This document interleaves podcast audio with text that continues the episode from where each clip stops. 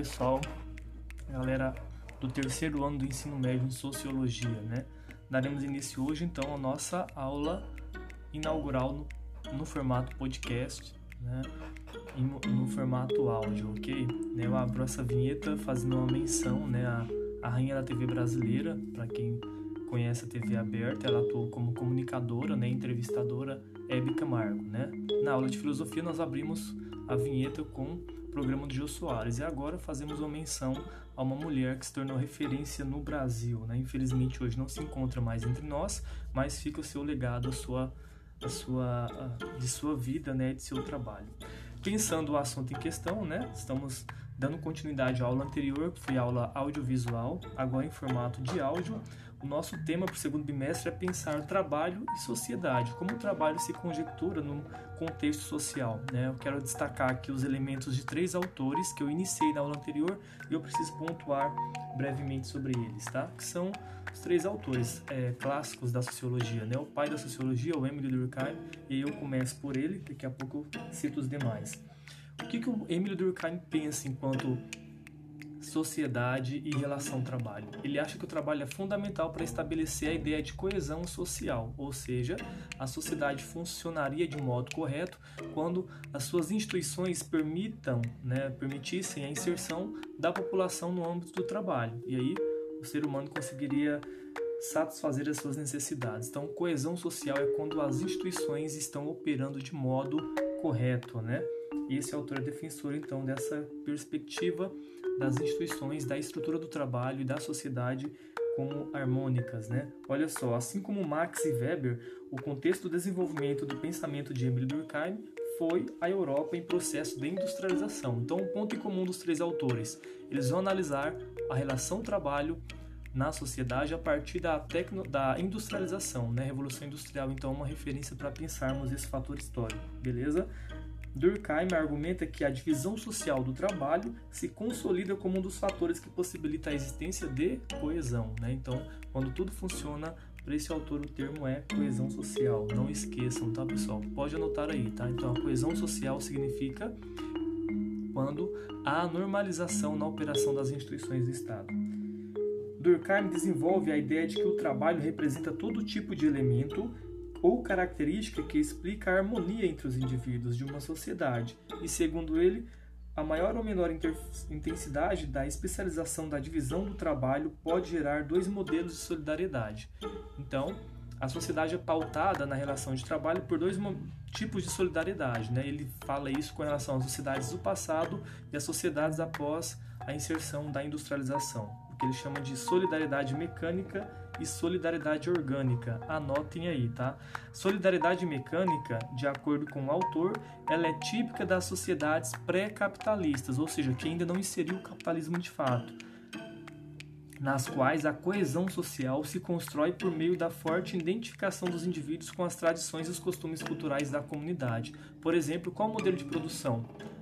É, artesanato, manufatura, as pessoas é, produziam de modo quase que exclusivamente, né, ou sozinhas, né, e o formato então é diferente, né, elas não têm todo um aparato como depois vai citar, né, o autor na solidariedade orgânica. Então, solidariedade mecânica, o trabalho ele era manual, o ambiente doméstico, improvisado, né, as pessoas faziam o trabalho sozinhas, não dependia de outra, né. Com a, o outro modelo de solidariedade que o trabalho também gera é o, o a divisão social, do trabalho ela é um processo de especialização de funções que torna os indivíduos interdependentes. Para Durkheim, a modernidade é caracterizada pela predominância da solidariedade orgânica. Então, após a Revolução Industrial e com o surgimento da industrialização, o formato de trabalho passa a ser então solidariedade orgânica. Anotem isso também, tá, pessoal? Solidariedade orgânica significa que as, a, as funções eram interdependentes, ou seja, uma dependia da outra para que o produto final, a mercadoria, fosse construída, né? Olha só, a grande diversidade de funções e de trabalhos produzidos nessas sociedades faz com que se fortaleça a interdependência entre os integrantes, o que ele traz como a ideia de harmonia social e de coesão social, tá? Então, na solidariedade orgânica, a função do trabalho era exercida de modo interdependente, ou seja, cada funcionário cumpria apenas uma parte da produção e o seu todo culminaria com o produto final, que é a mercadoria. Nesse modelo, nós podemos pensar as fábricas, as usinas, né, um modelo de trabalho atual. Eu acredito que para quem está ouvindo esse áudio, os vossos pais podem atuar, né, acho que é Muitos atuam nesse formato né, de produção interdependente, ele cumpre uma parcela da função e depende de outro para que o trabalho final aconteça. Né? Para quem mora na zona rural e trabalha de modo autônomo e sozinho, também, mesmo que aparenta estar na solidariedade mecânica, ou seja, que você faça o trabalho todo sozinho, mas ainda há uma dependência de outros setores, né, que contribui para que o trabalho, seu trabalho é, aconteça, ok? Pessoal, mas há exceções, né? A pessoa sim que se encontra no modelo antigo de solidariedade mecânica, que ela sozinha produz também, né? Então há essas, esse caso são as exceções.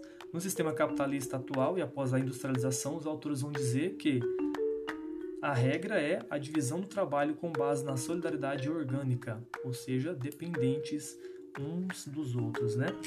Ok? Então, para pensar o Durkheim é isso: coesão social se estabelece quando, quando as instituições de fato elas funcionam, né? e aí existe uma harmonia social e elas comungam mais ou menos nesse sentido, ok?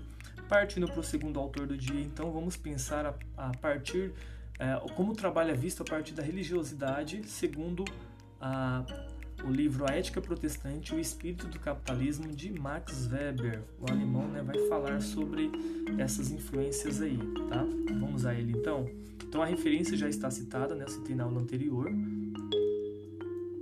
O que, que o Emílio, o que, que o, é, o autor destaca com relação a, ao trabalho a partir da influência da cultura religiosa, né? Esse livro foi publicado pela primeira vez em 1904 e última vez em 1920 relacionar a diferença entre as tradições, né, entre português e tudo mais, né, é, tudo mais. Na verdade, esse livro teve a última vertente veio para nós nossa linguagem, né, nossa escrita. É... O método de compreensão do Weber é a ação social. Né? O objeto de estudo dele é o indivíduo. Né? Então, o método de compreensão fundamentado no indivíduo. Né? O pensamento de Weber tende a considerar que a ciência pode até ter um ponto de partida subjetivo, ou seja, do pesquisador, mas o seu ponto de chegada deve ser objetivo e racional da ação estudada. O seu objeto é a ação social e ele sofreu a influência né, da escola alemã na sua construção intelectual. Né? Para este autor, né, o contexto da sua obra né, como referência, né, o século XX, início do século XX, né, e as transformações no mundo a partir da industrialização e da revolução industrial. Tá? Para ele, o capitalismo tem seu desenvolvimento sobre a base da doutrina protestante calvinista da predestinação e sua interpretação puritana. Né? Então, essas são as raízes do protestantismo que referencia né, a, o estudo do autor. O capitalismo, para o Max Weber, é um fenômeno característico do mundo ocidental o objetivo de Weber né, é fazer um estudo sistemático da sociologia da religião. Então, esse é o estudo dele com relação à, à cultura religiosa. Para ele existe essa relação entre a ética religiosa, a vocação e o trabalho e o surgimento e desenvolvimento do capitalismo. Então, anotem aí, qual a relação existente entre trabalho e religião? Para ele, há essa ligação entre a ética religiosa, a vocação e o trabalho, essa ideia de que as pessoas nasceram predestinadas a exercerem as funções que elas desenvolviam ou desenvolvem, e o surgimento e desenvolvimento do capitalismo. ok? Outro fator importante a pensar nesse autor, né? O caráter predominantemente protestante dos proprietários do capital e empresários, assim como das camadas superiores da mão de obra qualificada, notadamente do pessoal de mais qualificação técnica ou comercial das empresas modernas. Então ele destaca que tinha esse perfil, né? O caráter ele era predominantemente protestante dos proprietários do capital e dos empresários. Por isso essa ideia de que o trabalho levar estava associada à ideia de salvação, né? Outro aspecto desse autor, deixa eu ver aqui. É, o trabalho era visto como um fim em si mesmo, ou seja, realmente indispensável para a ética né, religiosa e para a percepção religiosa, o trabalho era visto como algo indispensável. Né? O calvinismo deu ao trabalho um caráter religioso, tudo era relacionado ao sagrado, né, até a própria ideia de salvação. A vocação era entendida como uma missão. Né?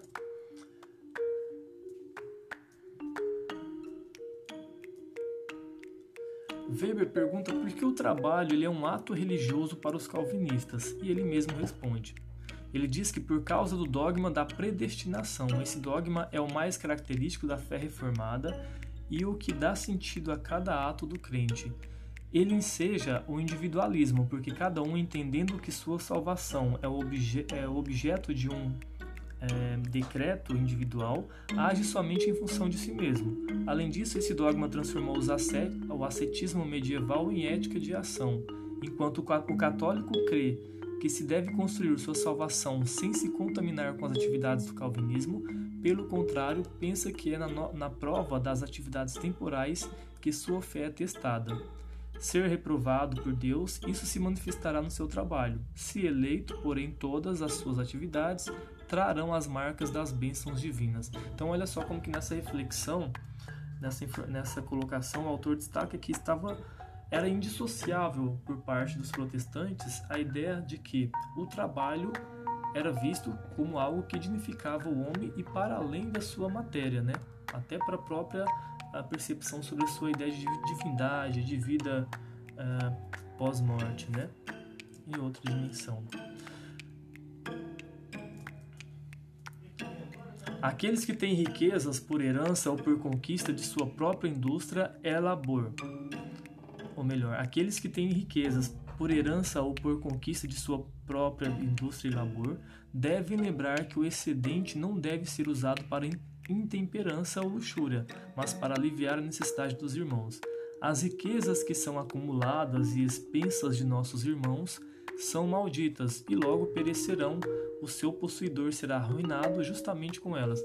Olha só o que ele coloca com relação ao que ele observa a partir da visão dos calvinistas de que as heranças era tido como um mal, né? O que vocês acham ouvindo hoje, pessoal?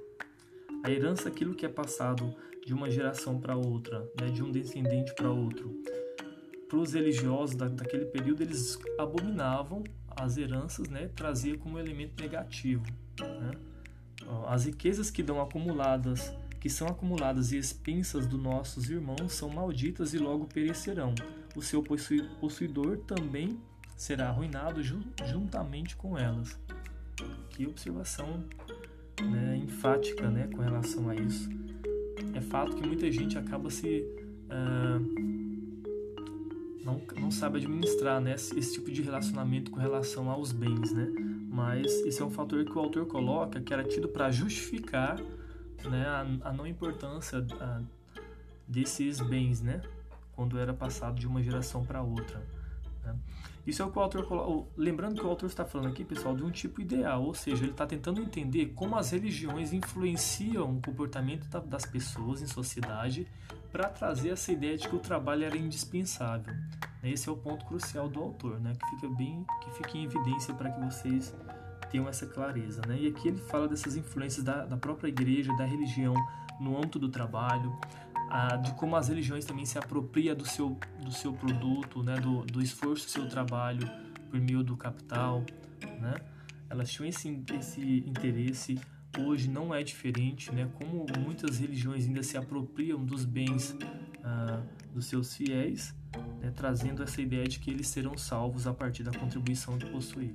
Né? Seja dizimista e terá seu futuro assegurado, o teu presente, uma vida mais é, progressiva, e etc. Né? Esse tipo de discurso está muito presente né? e as pessoas precisam saber assimilar. Ah, é permeável, né? a instituição religiosa é importantíssima, mas alguns discursos é preciso estar atento a eles. Né? Bom, para fechar o, pensamento desse autor, né? O que, que ele põe aqui? Ó? Riquezas e outros confortos mundanos devem ser vistos como propiciando alguma experiência do favor e benevolência divinos, mas não se deduz daí que os pobres sejam objetos do desprazer divino. Nem é, ter um corpo saudável, saudável e boa saúde são bênçãos de Deus. Porém, não devemos considerar que isso constitua prova de que a fraqueza a enfermidade devam ser consideradas com desaprovação. Ele está colocando isso porque, ah, em parte da sua, da sua tese, ele observa que as pessoas pobres eram tratadas pelos religiosos como os condenados. Né? A ideia de punição para aqueles que não tinham uma vida correta. Ou ah, eles tentavam justificar a pobreza na, no interior das religiões como uma desgraça e um problema do indivíduo né, e colocava isso como se fosse uma punição por parte de Deus para as pessoas que não mereciam o céu e que não mereciam uma vida confortável na terra. Então o autor destaca também que como, olha só como os, alguns líderes, algumas lideranças religiosas destinavam para as pessoas a culpa da sua desgraça, né? E tentavam justificar isso por meio dessas, desses raciocínios, né? De que o problema é do indivíduo e não da própria lógica da conjuntura em que ele participa e tudo mais, né? Ok? Weber levou em consideração as diferenças entre os, os diferentes tipos de calvinismo, o que aconteceu entre o século XVI e XIX. Então são algumas questões que nós podemos pensar, né? O autor ele, ele relativiza, né, quando ele fala sobre essa influência. É claro que o, o que fica evidente nessa discussão dele é pensar como a cultura, as culturas também contribuíram para essa nova vertente do trabalho como algo glorificador. Nós sabemos que o trabalho é indispensável para a manutenção da vida, mas o autor em seus estudos ele tenta elencar como as influências culturais e doutrinárias religiosas também fizeram parte nesse modelo de mudança de formato do trabalho, né? Se o Durkheim coloca que o trabalho foi modificado a partir da industrialização, da revolução do capitalismo, da criação do capitalismo, da revolução industrial, quem contribui para isso? O Weber vai dizer que as religiões contribuíram. Então é sobre isso que ele fala. Como a cultura religiosa influencia e tendencia o comportamento dos indivíduos. O Marx chama isso de alienação. Né? E agora fica para cada um analisar até que ponto nós somos ou não alienados de acordo com a cultura que nós comungamos, com os princípios que nós que nos orientam, né? É preciso de vez em quando, né, se distanciar da sua, das suas vivências e tentar entender o quão de influente você tem desses modelos, né? Todos nós passamos e somos influenciados por alguma coisa. De vez em quando faz sentido tentar analisar ah, por um certo distanciamento, ter esse olhar com relação àquilo que nós reproduzimos no dia a dia, né? Sem esse olhar mais atento, né? E para fechar, então, o terceiro autor, vamos lá para o Karl Marx, né, pessoal, e tentar entender ele de fato, né, para os economistas, é, se tornou uma base de estudo, de observação, pelo que ele coloca no seu, no seu roteiro, quando ele estabelece a questão do, do ganho, né, da matéria, ah, do material, do recurso e etc., né, do, do valor do capital. Né? Então, na, no curso de economia, esse autor é indispensável. Vamos a ele. Olha só. É, Marx examinou o universo do trabalho na caracterização e na compreensão da vida social. Para ele, a divisão social do trabalho acompanha o desenvolvimento das sociedades seus estágios variam de acordo com os diferentes modos de produção existentes ao longo da história. O Marx identifica três elementos né, no processo de trabalho: a força de trabalho, que é o potencial do ser humano, o objeto do trabalho, aquilo que será modificado, e o meio de trabalho, os instrumentos utilizados para modificar. Percebe? Então, esses três elementos: a tua força, né? É a força de trabalho. Anotem aí, então. São três elementos que o autor coloca indispensáveis para essa construção do trabalho como um todo, né? A força de trabalho, ou melhor, o objeto de trabalho, aquele que será modificado, o, é, a força de trabalho, o objeto de trabalho e o meio de trabalho, ok? A força de trabalho, o objeto de trabalho e o meio de trabalho. Esses três elementos são indispensáveis para pensar essa, essa questão da relação da construção né, da, dos bens de consumo. Okay? Ele pontua que nas sociedades capitalistas o trabalho serve para produzir uma mercadoria com valor de troca, que é destinada à venda. Com essa mercadoria, é propriedade do burguês o excedente econômico, o lucro obtido com a troca ou a venda dessa mercadoria, que também fica com ele. Né? E o principal mecanismo utilizado pelos donos dos meios de produções, né, os empresários ou tido burgueses, é, para obter o lucro foi denominado por ele como mais-valia. Então, mais-valia é esse excedente do valor obtido pela exploração do trabalho. Ou seja, aquilo, o lucro que o patrão obtém sobre o trabalho que tu realiza é o que ele chama de mais-valia, né? Em outras palavras, mais-valia é a diferença entre a quantidade de trabalho necessária para produzir uma mercadoria e o que o trabalhador efetivamente recebe como salário para produzi-la. Né? Então há uma diferença muito grande entre o que você rende e entre o que você recebe. E é essa, essa colocação que ele situa, né, essa diferença e atribui como mais-valia, que é todo o lucro que vai para a empresa ou para o burguês com relação ao que o proletariado produz. E há dois modos de gerar mais-valia, segundo o autor. Primeiro, o primeiro está relacionado ao, ao aumento das horas de trabalho. O segundo o segundo modo é aquele que deriva da incorporação da tecnologia ou da organização do trabalho que aumente a produtividade do trabalhador. Então, quando a empresa investe nas suas técnicas, né, nas suas ferramentas para produzir mais valor, é o que ele coloca de, é, de, dessa mais-valia relativa. Né? Nessa situação, não há necessariamente aumento no número de horas de trabalhadas, mas se reproduz mais riqueza ou melhor, se produz mais riqueza em um período de tempo igual, que é a mais-valia relativa. Né? Para Marx, a exploração do trabalhador começa com a expropriação dos meios de produção. Como assim expropriação? Quando é tirado da população a possibilidade dela mesma produzir e ela mesma negociar o seu, o seu bem produzido. Porque nesse novo formato, na, na, na, no período após a Revolução Industrial, as empresas elas acabam né, assumindo esse poder de, de produção e elas contratam mão de obra.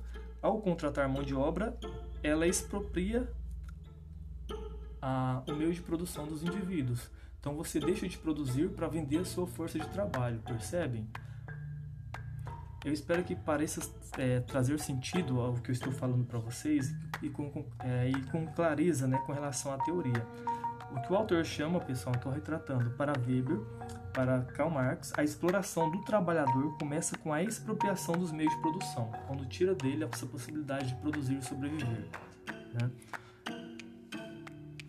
Como consequência da divisão social do trabalho na sociedade capitalista, o trabalhador fica sujeito a um processo de alienação. Esse processo está relacionado à desapropriação dos meios de produção, à falta de controle sobre o processo de trabalho e à sua dificuldade de se apropriar das mercadorias que resultam do seu trabalho. Porque muitas pessoas atuam em algumas frentes que elas sequer, dentro do capitalismo, têm condição de consumir o que produz. Né? Isso é um, uma observação que o autor nos traz para pensar né, esse processo de alienação. É um sistema, né? nós estamos inseridos, inseridos nele e o autor é crítico com relação a esse modelo. Né? Ele pontua esses elementos é, como características a ser modificáveis e que pode sim passar por um processo de é, reordenamento necessário, ok? Vamos ver mais algo a destacar sobre esse autor? Nesse sistema então capitalista, nas sociedades pré-capitalistas, né, predomina o valor do uso da, da relação mercadoria, dinheiro e mercadoria. Observa, ó, mercadoria, dinheiro, mercadoria. Na sociedade capitalista predomina o valor de troca, que é o dinheiro, a mercadoria e o dinheiro.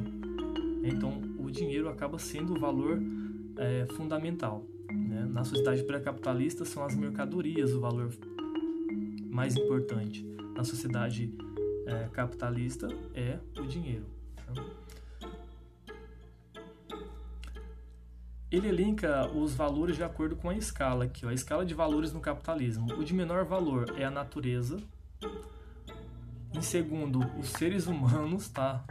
Dentro do capitalismo como é, de menor valor. Depois, em terceiro, mercadorias.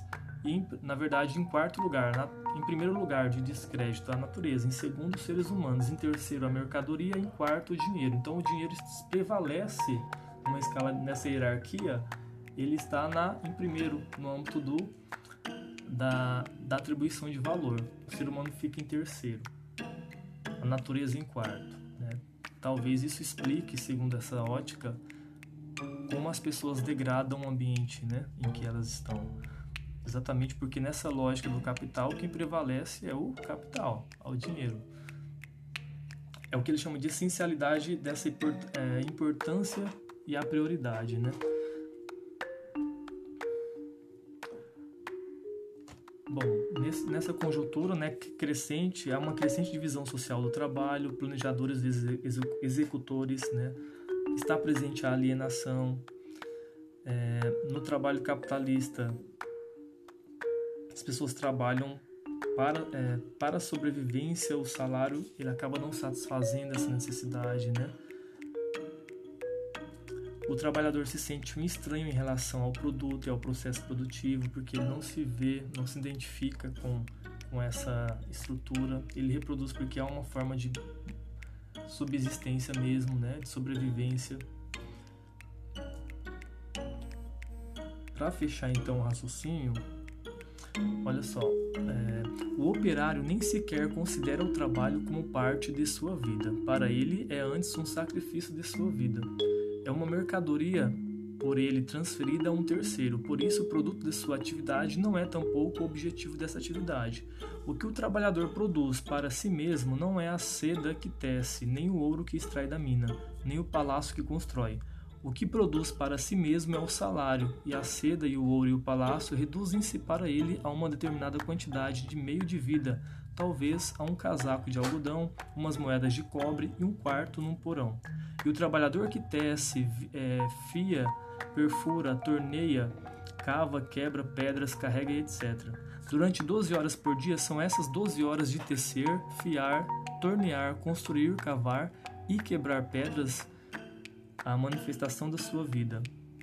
Pelo, é, para ele, o, a vida começa quando terminam essas atividades, à mesa de sua casa, no banco do bar, na cama. As 12 horas de trabalho não têm para ele sentido algum enquanto tecelagem, fiação, perfuração e etc., mas somente como meio para ganhar dinheiro que lhe permite sentar-se à mesa, ao banco, no bar e deitar-se na cama. Então, o que o autor coloca nesse fragmento, que é do próprio livro, é que as, todas as relações são, são reduzidas e coisificadas ao produto final, que é o ganho salarial, que é o capital. Né? Então, mesmo que você produz, para essa lógica de produção é insignificante. Se o bem comum que você tem é o teu dinheiro. Olha só que visão terrível, né? Mas o autor diz que é uma visão que retra retrata nesse sistema. Já pensou na educação se as pessoas só estiverem nela pelo que é, pelo que rende, pelo que rendem nela? O processo de produção de informação, de veiculação não for importante, né? então eu acho muito é, frágil pensar assim, né? É preciso escolher uma, um âmbito, uma, um meio de produção, de profissão em que você se satisfaça nele, né? Que o, o produto final, né? No, nosso, no meu caso, as informações sejam trazidas como válidas para mim também, para minha construção, né? Embora o autor coloque no sistema capitalista, as pessoas não estão preocupadas com o produto, elas só pensam no ganho salarial. Né? Então, é essa visão crítica que ele traz para pensarmos esse modelo, ok? Então, por hoje eu encerro esse, essa discussão com relação aos três autores. A aula é contínua no âmbito do trabalho e sociedade. Depois eu quero destacar outros elementos do trabalho na atualidade, né? o trabalho informal, como está a questão do trabalho no Brasil, a margem de emprego e desemprego, como as leis brasileiras atuam no, no âmbito do direito, né? Nós estamos evoluindo ou regredindo? O governo atual tem feito o que em relação o direito trabalhista e os governos anteriores o que fizeram. Então, são reflexões que nós precisamos pontuar e relativizar com relação, é, retratar, né, com relação a, a as necessidades atuais, né? Ok? Então, até breve, pessoal. thank you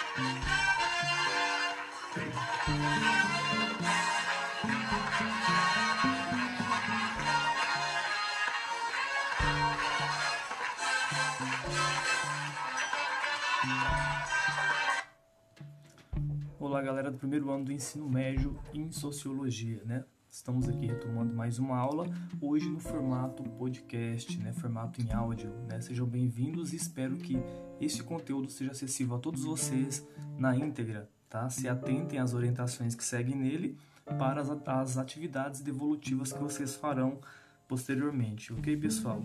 Lembrando que essa aula dá seguimento aos assuntos trabalhados anteriormente. Vamos a ele? Estamos no segundo bimestre e o assunto é superando o senso comum, ou seja, o assunto é um pouco emblemático, pessoal, porque ele trabalha com técnicas de pesquisa, como a sociologia entende e como ela vivencia na prática a pesquisa por que pesquisar? Qual que é a função dessa ciência e para que a utilização desses métodos, ok? Então vocês ouvirão palavras ou informações de ordem muito técnica, mas eu espero que vocês consigam, aos poucos, né, irem adentrando esse universo do pesquisador, tá? principalmente no âmbito da sociologia.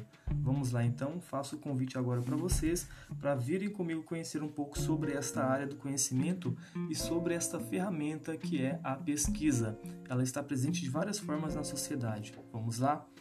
Lembrando que a aula dá continuidade à, é, à aula anterior, a aula audiovisual, ok?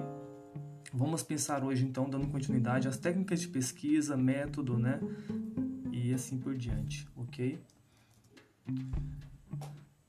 Lembrando, pessoal, que a vinheta que foi é, escolhida por hoje, né, ela se referencia a uma mulher que foi ícone da TV brasileira, hoje também não está, infelizmente, no nosso meio, mas é a Hebe Camargo, né? Também atuante na TV aberta, uma outra referência, né? Nas aulas de filosofia, a referência foi dada ao Jô Soares, e agora, mais do que nunca, é plausível também né, referenciar uma mulher ícone da TV brasileira, que foi a Hebe Camargo, ok?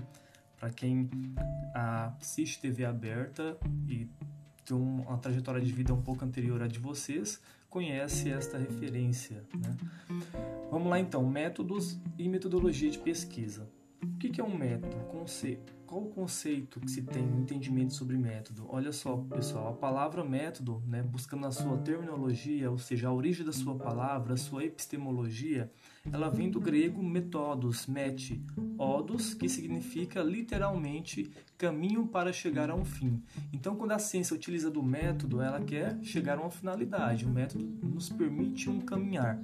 Então, o pesquisador, sempre que utiliza métodos, ele pretende iniciar uma, uma caminhada em busca de informações. Né? O método é o caminho para se chegar à verdade, a uma conclusão. O método ganha caracterizações diferenciadas em cada área. Nas ciências sociais, o método ele é variável, né? Tem é, os métodos, as ferramentas de trabalho do pesquisador, ela é muito ampla. Nós iremos conhecer um pouco sobre cada uma delas, né?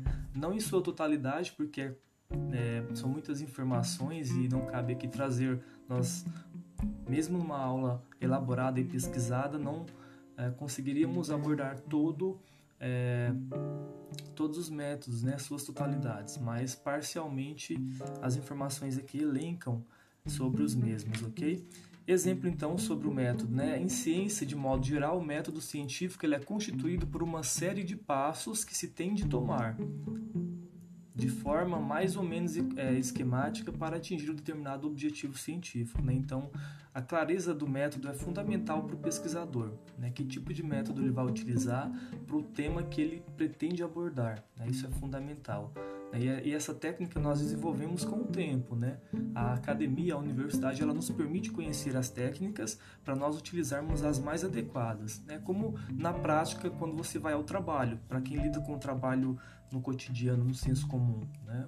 Existem algumas ferramentas específicas para atuar no campo de acordo com aquilo que você irá fazer. Em todas as profissões há as ferramentas específicas, né? Com a pesquisa não é diferente, pessoal. Conhecendo as ferramentas que você possui, você vai utilizar a mais adequada para a sua finalidade, ok? E esse método é tudo aquilo que nos permite a caminhada para buscar uma informação e chegar a uma finalidade, a metodologia não é diferente. Por exemplo, quando se fala qual a metodologia que o professor utilizou na aula, ou seja, quais ferramentas ele utilizou em benefício da informação que ele pretende é, possibilitar para que haja um, um, uma abrangência ou, uma, um, ou um alcance né, mais efetivo. Por exemplo, nessa aula, a minha ferramenta está sendo o podcast, está sendo material em áudio, né, que será acessível a vocês. Então, a metodologia também é variável de acordo com o perfil que se traça. Né? A metodologia ela é a explicação minuciosa, detalhada rigorosa e exata de, e, e exata né, de toda a ação desenvolvida no método, no caminho do trabalho de pesquisa. Né? Então a metodologia vai esmiuçar, né, especificar é, como se pretende fazer isso, o que está sendo feito no trabalho. Então, para quem geralmente é leitor, gosta de ler sobre trabalho de pesquisa, vai se deparar com a metodologia sendo detalhada. Né? A metodologia ela detalha a ação do pesquisador. Né? Interessante, viu? Fundamental a descrição da metodologia, né? Ela é a explicação do tipo de pesquisa, do instrumental utilizado, né? Se foi questionário, se foi entrevista, se foi história oral, né? História de vida, do tempo previsto, da equipe de, de pesquisadores e da divisão do trabalho, das formas de tabulação e etc. Né? Tudo isso se apresenta na metodologia ela é um conjunto e o método científico, então, ele é o quê? Como nós podemos definir? Eu gostaria que vocês anotassem aí, tá? Então, anotem aí. O método científico é o conjunto de processos ou operações mentais que se deve empregar na investigação. Repetindo, o método científico, ele é o conjunto de processos ou operações mentais que se deve empregar na investigação é a linha de raciocínio adotada no processo de pesquisa.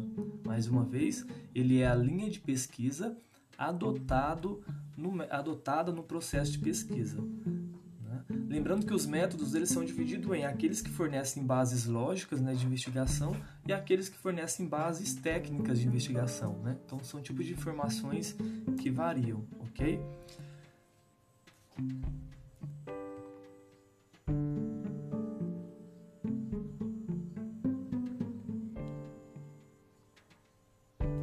Quero compartilhar com vocês uma referência, pessoal, para quem tiver interesse em conhecer, aprofundar né, essas informações.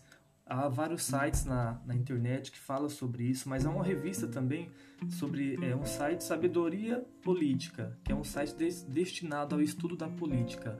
Nesse site é empregue várias formas, né, informações de como as ciências sociais a ciência política, a filosofia política trabalha com a informação, com as técnicas de pesquisa, né? Qual o perfil uh, que se traça para o cientista político. Então, é uma revista eletrônica que ela traz uma série de informações que aprofundam é, as informações de hoje, ok? Vamos lá? Então, há alguns tipos de pesquisa, pessoal. As pesquisas elas, levam em consideração a natureza da pesquisa, se ela é pura, se ela é aplicada, a abordagem, se ela é quantitativa ou qualitativa, ou se ela utiliza as duas fontes, né, a quantitativa e a qualitativa. Há pesquisadores que conseguem, conseguem não, por necessidade, ele desenvolve, obviamente, né, com o tempo e ele passa a inserir o método quanti-qualitativo, ou seja, números e a descrição sobre isso, né? Os objetivos da pesquisa, se ela é exploratória, se ela é descritiva, se ela é explicativa, né? Então são alguns perfis que nós iremos compreender hoje, né? Quanto à natureza, as pesquisas se dividem em pura e aplicada, essa é a natureza dela, né? Essas duas vertentes. A pesquisa pura é um tipo de pesquisa teórica, assim, uma preocupação direta com as suas aplicações e consequências práticas. Geralmente nós falamos que é quando você faz um balanço analítico, que do próprio gabinete, do, do ambiente de estudo de vocês, né?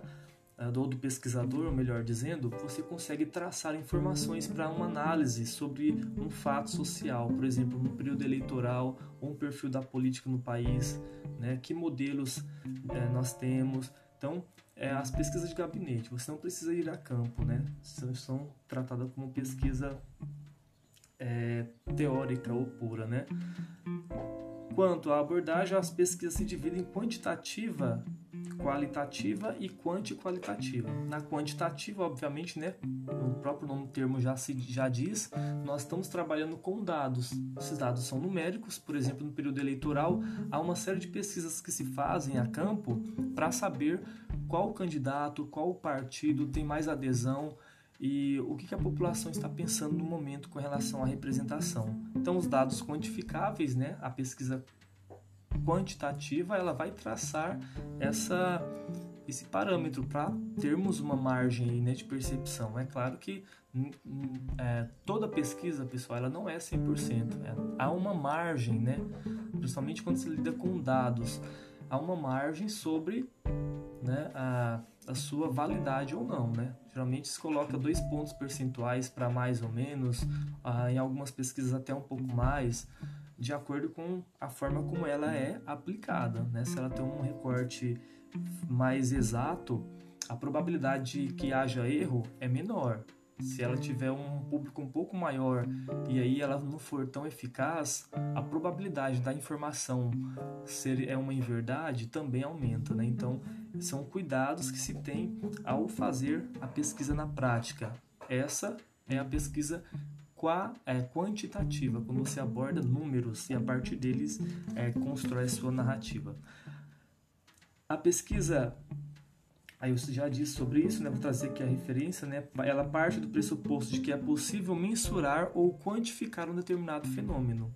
Uma outra principal característica, além da mensuração, é a objetividade. Ela é muito mais eficaz, é muito mais objetiva, né? Direta com relação ao que se pretende é, alcançar. Trata-se da usual aplicação do, de modelos matemáticos e estatísticos né, para resolução. Pesquisa qualitativa, então, é o que? Se a quantitativa lida com números, a qualitativa, obviamente, né, nas ciências sociais, ela trabalha com o universo de significados, dos motivos, das aspirações, das crenças, dos valores, das atitudes.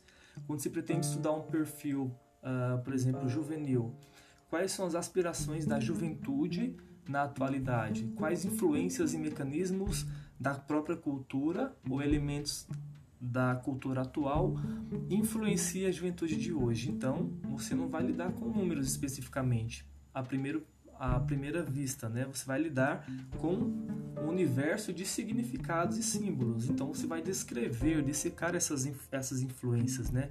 Se é a própria mídia, se é a tecnologia, né? se o universo da globalização permite essa influência, se o consumo é, que, que, a própria mídia é, impõe ou os meios de comunicação de massa né, vendem uma, alguma ideia que a, que a juventude acaba abraçando como um modelo né, a ser é, que traz influência, né? Então tudo isso é levado em consideração e na pesquisa qualitativa é traçada como é detalhada é, no universo de símbolos e descrições, né, de significados. Olha só, nas ciências sociais, anotem aí então como a segunda atribuição do dia. A pesquisa qualitativa nas ciências sociais trabalha com o universo de significados, dos motivos, das aspirações, das crenças, dos valores e das atitudes. Repetindo, a pesquisa qualitativa nas ciências sociais trabalha com o universo de significados, dos motivos, das aspirações, das crenças, dos valores e das atitudes. Ok? Então ela vai, é, de modo diferente da anterior, trabalha com essa é, percepção.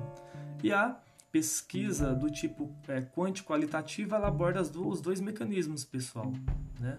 Por exemplo, quando eu falei que você poderia pesquisar, quando se pesquisa o perfil juvenil, você vai trabalhar com símbolos, com valores, mas também você pode trabalhar com dados numéricos, se eles forem necessários no, decorrer da pesquisa. Nesse caso, que, que método está utilizando? A pesquisa do tipo quanti-qualitativa. Quando a abordagem qualitativa procura trabalhar com dados estatísticos, tem-se a intenção de representar em números uma determinada realidade social. Né? E nesse caso, temos uma pesquisa do tipo quanti-qualitativa. Né? Então, quando você consegue abordar números e você também trabalha com símbolos e significações, ou significados, ou melhor dizendo, aí nós estamos com o perfil quanti-qualitativa, ok? A pesquisa exploratória ela corresponde a uma pesquisa preparada, é, uma pesquisa preparatória acerca de um tema pouco explorado, né? por isso se diz exploratória, né? ela vem em busca de informações novas. A pesquisa descritiva tem como objetivo principal a descrição de um determinado objeto de estudo. Né? Exemplo, pesquisas eleitorais né? para um período uh, momentâneo. Né?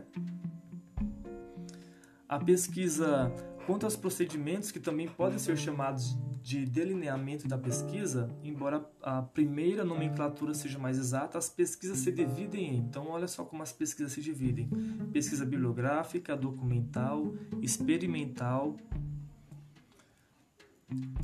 e a spot facto, que é um termo né, norte-americano, né, utilizado pelos pesquisadores norte-americanos. Vamos aqui então voltar à pesquisa bibliográfica, né? A pesquisa bibliográfica ela utiliza como base as teorias já publicadas. Então, quando você pre pretende estudar um tema, um fenômeno, você precisa se deparar com autores que já falaram sobre aquele fenômeno.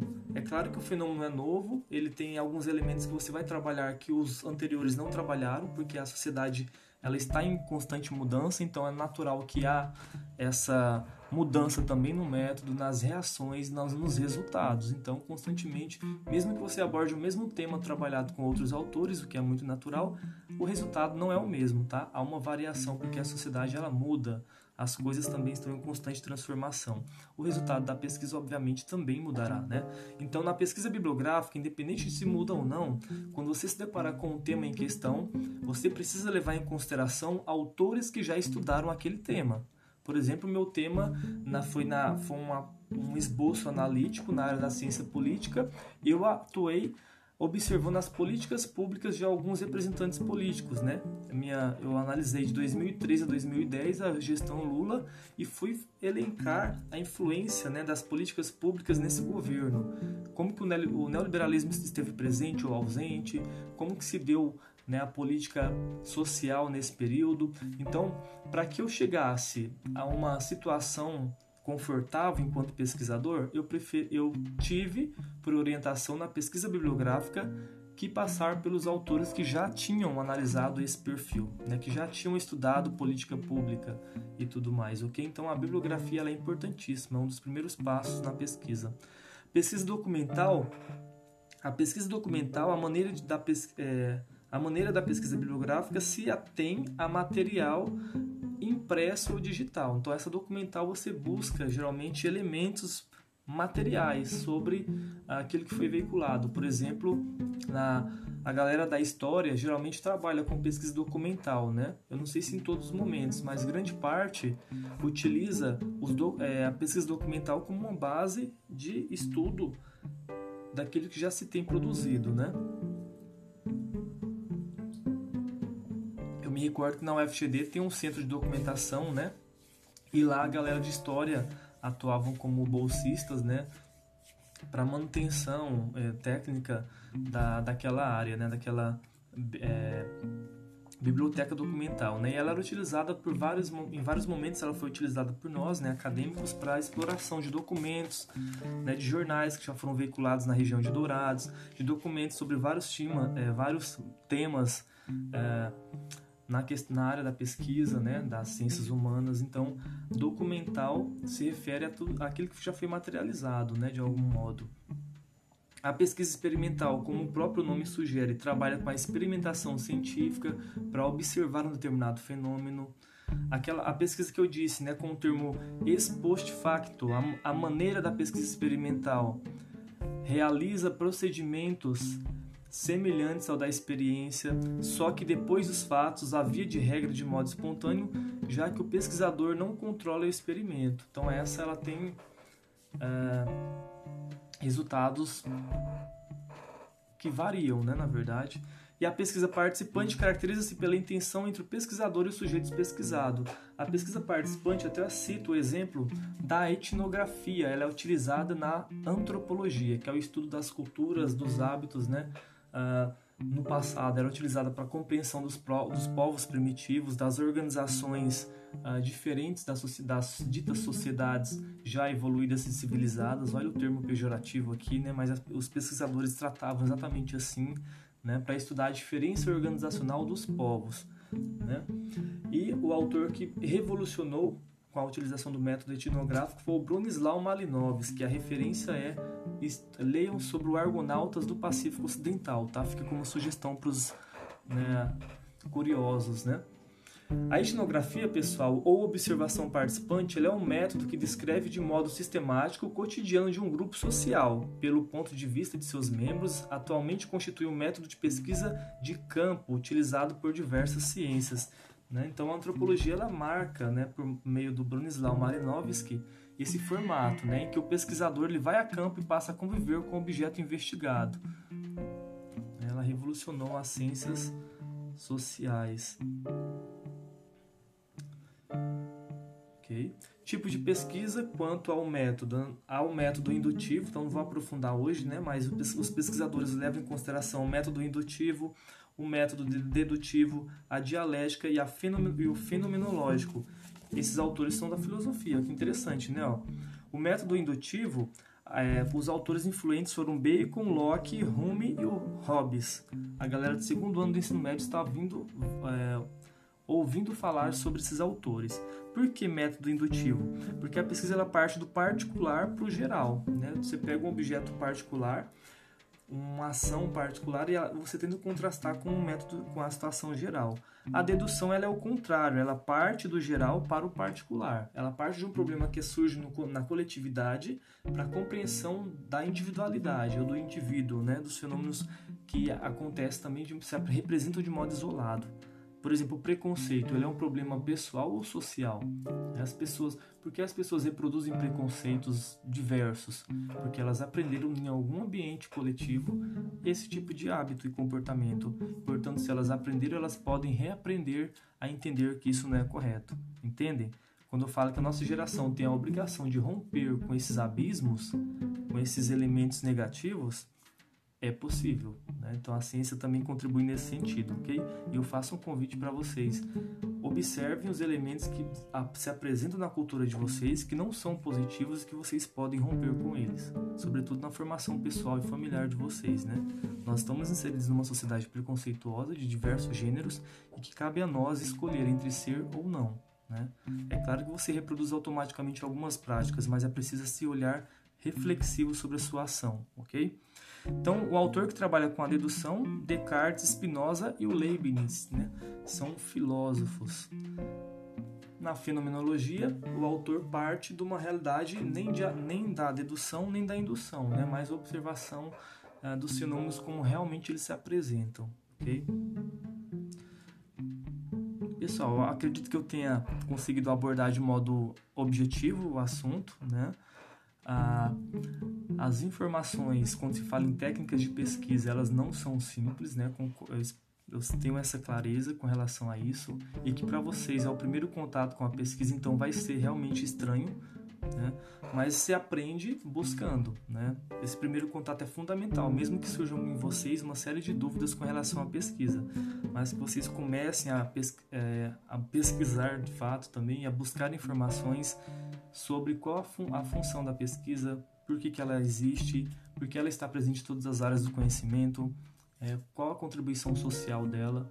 Esses, essa ter essa clareza ela é fundamental para a evolução também do pensamento de vocês, ok?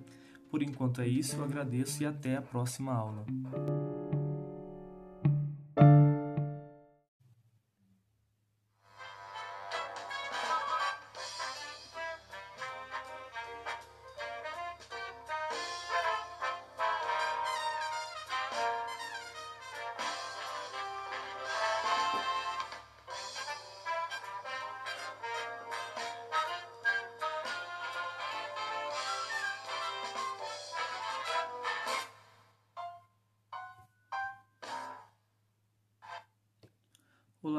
Terceiro ano do ensino médio em filosofia, né? Iniciamos hoje a nossa aula inaugural com formato podcast. Sejam bem-vindos e espero que esse áudio seja acessível a todos vocês, né? Sigam mesmo até o final e as orientações que eu peço no decorrer dele, ok? Iniciamos então o nosso primeiro podcast com a vinheta mais conhecida do Brasil, né? Fazendo uma homenagem ao querido Jô Soares, né? Tão conhecido pela TV aberta, pelo programa de, de uh, entrevistas né, que ele concedia né, com intelectuais e pessoas conhecidas. Pessoal, espero que esse seja um ambiente para que nós consigamos construir informações, né, é, veicular informações teóricas, reflexivas e também de ordem culturais, culturais, tá? E vamos então ao tema do dia, né, da aula de hoje, que é pensar os temas a partir da filosofia segundo ano do ensino médio, ok? Vamos lá, então, quatro temas que nós iremos utilizar nesse... É, nossa aula será, é, será né, na verdade, construída em dois blocos. Bloco 1, um, com o tema Violência Urbana e Sociedade Civil Organizada, e a segunda parte com Ideologia e Alienação, tá? Sem aprofundar muito o tema, porque todos eles, na verdade, têm uma sequência né, nas aulas, uh, que, nas demais aulas, ok? Né? Não quero E voltando então para retomar o nosso tema, né, o tema sociedade civil é, organizada e também pensar violência urbana. Vamos começar então pela violência urbana, ok? Esses são os assuntos em filosofia e a filosofia faz um convite para vocês, para além da aula, né?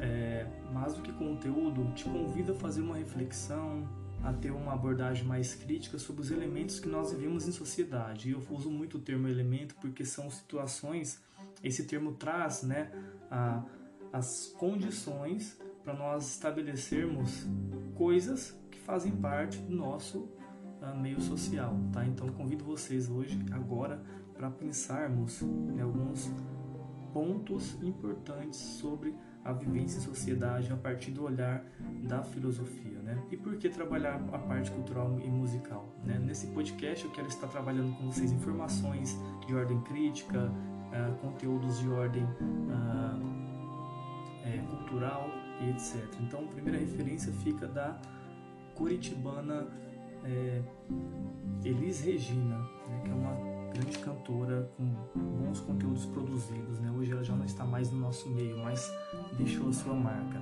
Ok? Vamos lá então para o assunto em questão, pessoal. Lembrando que esse é o primeiro bloco, tá? Violência, um dos problemas dos centros urbanos. Né? Esse é um estudo de caso e também eu trago algumas informações com base ah, em como a sociologia trouxe informações para pensarmos a violência nos núcleos urbanos do nosso país, principalmente no sudeste do país, né? quando nós pensamos é, os lugares em que estão né, maior alocados né, as grandes favelas, a população periférica do nosso país. Não que nos rincões do Brasil, né, como nos demais estados, não tenham uma realidade semelhante. Mas o fato é que nós estamos pensando agora como retrato as grandes favelas e as periferias dos grandes centros, ok? Que no Brasil a referência é São Paulo e Rio de Janeiro. Vamos lá. A formação de grandes cidades no Brasil ela foi acompanhada pelo surgimento de graves problemas sociais em razão principalmente do caráter concentrador e excludente do processo de desenvolvimento do país. Quando vocês forem, ou já acredito que já devem ter lido sobre o contexto histórico brasileiro, está presente a desigualdade, a forma como as instituições se estabelecem e ela não inclui as pessoas de modo equânime ou semelhante, né? E isso acarreta uma série de problemas que eh, hoje são emblemáticos emblemáticos para o país, né? A questão do êxodo rural, o que motivou a saída das pessoas da, da zona rural para melhor condição de vida nos centros urbanos e nesse caso não houve alocação para essas pessoas, não houve possibilidade de emprego, com a ideia de industrialização do país e a, o crescimento do capitalismo e das formas uh, de dominação do capital, com a vida da tecnologia, produção em alta escala, mesmo com essa, esse formato colocado como referência, uh, como um tipo ideal a ser alocado no Brasil, não conseguiu inserir as pessoas uh, no mecanismo de produção e de bens de consumo e de serviço. Né? E a desigualdade se prepondera, assim como a extrema pobreza também. Os grandes centros urbanos apresentam elevados índices de violência. As áreas mais violentas são as periféricas, boa parte dos homicídios que ocorrem no país está relacionado ao tráfico de drogas. Nós sabemos que nosso estado é uma porta de entrada para esse tipo de uh, ilicitude, né? e que o estado tenta combater, mas há forças uh, para além do Estado que operam como atuantes né, nessa, nessa disseminação da ilicitude no país por meio dos, dos produtos uh, tratados pela lei como ilegais, né, como a droga e outros entorpecentes, né, bem como a comercialização no mercado obscuro sobre esse produto, ok? Olha só, pessoal, algumas informações eu trago como importantes porque nós estaremos pensando quatro elementos em um, né, que é a abordagem filosofia. A violência urbana é a violência que ocorre nos grandes centros, como na cidade de São Paulo Rio de Janeiro, e ela envolve toda a ação que atinge as leis, a ordem pública e as pessoas, né? fugindo à regra, né? o que os autores chamam de anomia. Como a anomia acontece? A violência é um símbolo da anomia social. Quando a violência se estabelece acima da lei, o caos e a anomia se, se estabelece como exemplo. Né? Essa violência pode ser gerada por inúmeras causas, como a crise familiar, o desemprego, o confronto entre gangues, falta de influência política, o machismo e outros preconceitos, ah, e os preconceitos de modo generalizados, falta de limites dos pais para com os adolescentes, né, na própria formação pessoal do indivíduo, a reprovação escolar e a não assimilação da escola como um fator crucial para a evolução do ser humano e do indivíduo, o tráfico, a discriminação em geral, entre outros fatores. Porém, a mais importante para nós pensarmos hoje é as causas da má distribuição de renda, porque é a condição social e econômica que estabelece os mecanismos de sobrevivência para o indivíduo e num ambiente periférico em que não há possibilidade de sobrevivência, ele busca nessas segundas nessas eh, alternativas, ou melhor dizendo, no nesse uh, mecanismo uh, paralelo ao Estado, que é por meio da violência, por meio do uh, crime organizado, ok?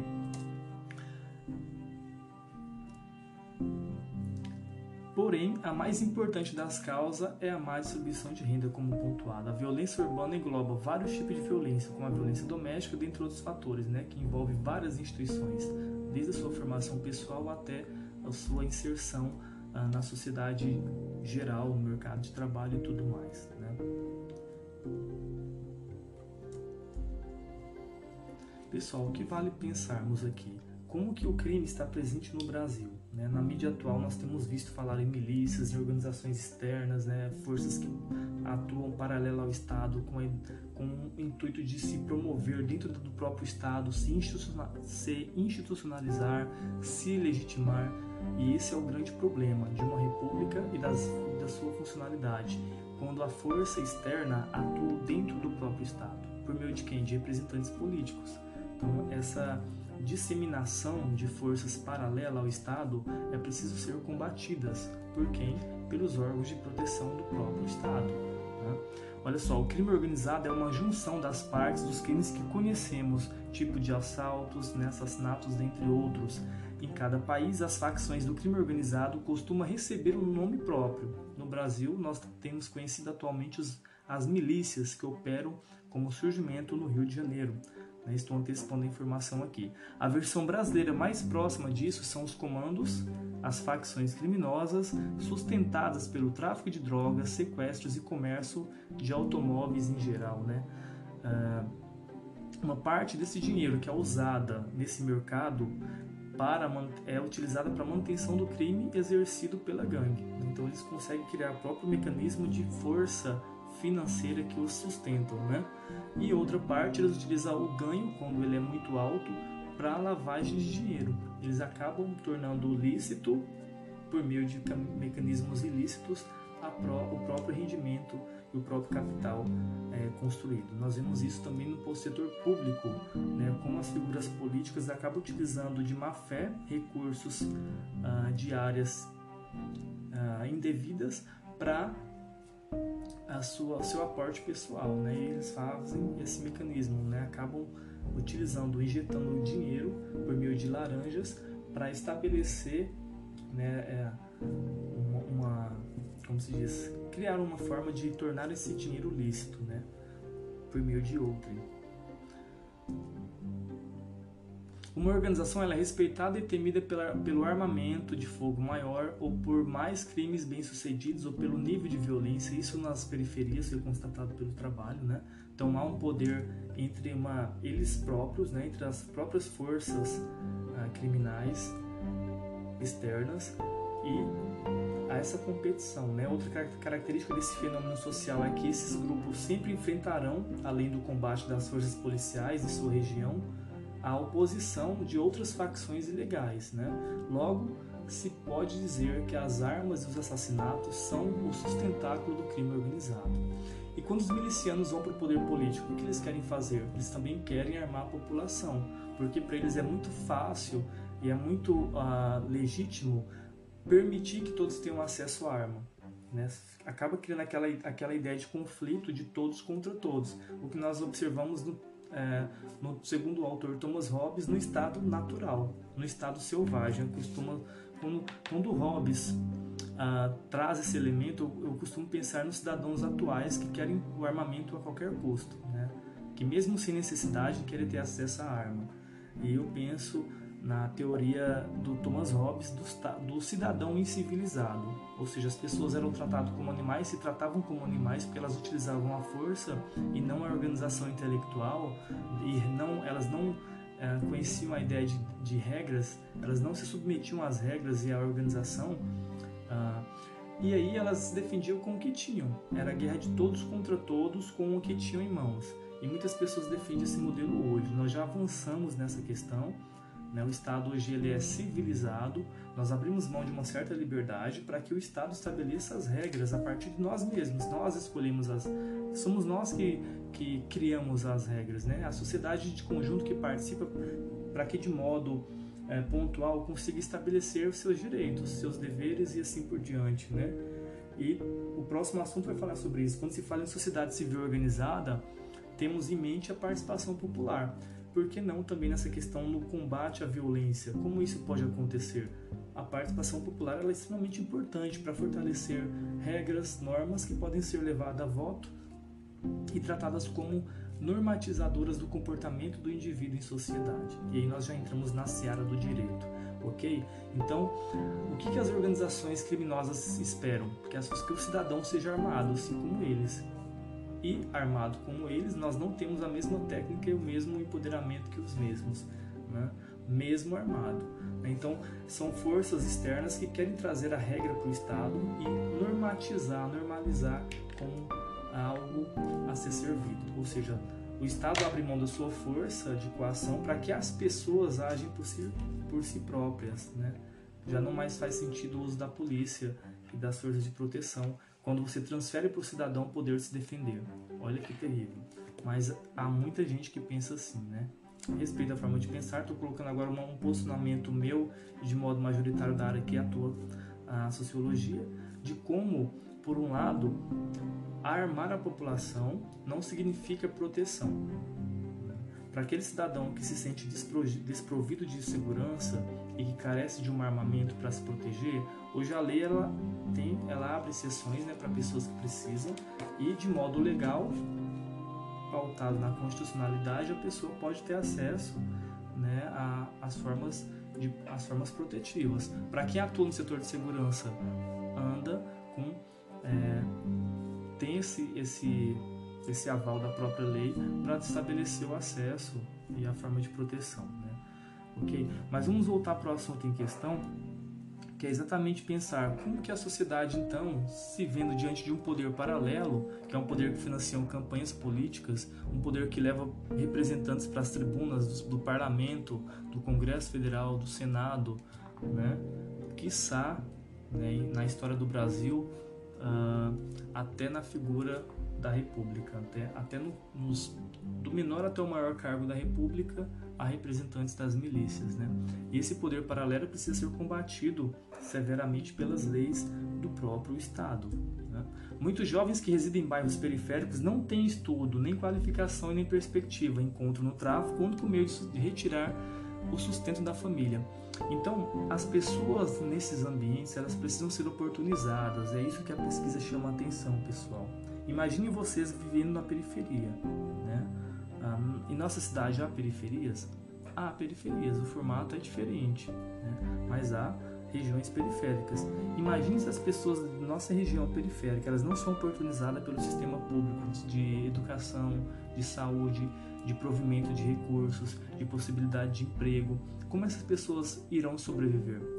Né? O instinto selvagem, o instinto humano, uh, o instinto natural, como se diz os autores do passado, vai se prevalecer no indivíduo e fazer com que ele a ferro e fogo tente sobreviver? A possibilidade de que sim, né? vai trazer elementos que vai trazer uh, influências que levam o indivíduo a enxergar nesse mecanismo uma forma de sobrevivência. A criminalidade está pautada muito na dependência uh, econômica. As pessoas não têm oportunidade, quando a fome bate a porta, elas vão para o caminho que possibilita ela se sustentar. Né? E aí é um caminho muitas vezes sem volta, né?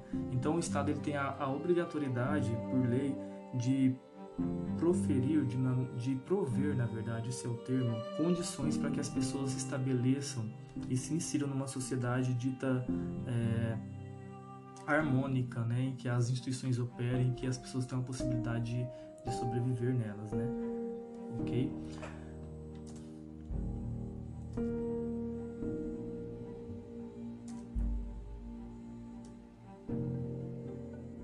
Olha só, pessoal, um estudo mostra que, segundo o Instituto de Segurança Pública do Rio de Janeiro, 15 títulos sofreram redução no mês de setembro de 2009 em relação ao mesmo período do ano anterior.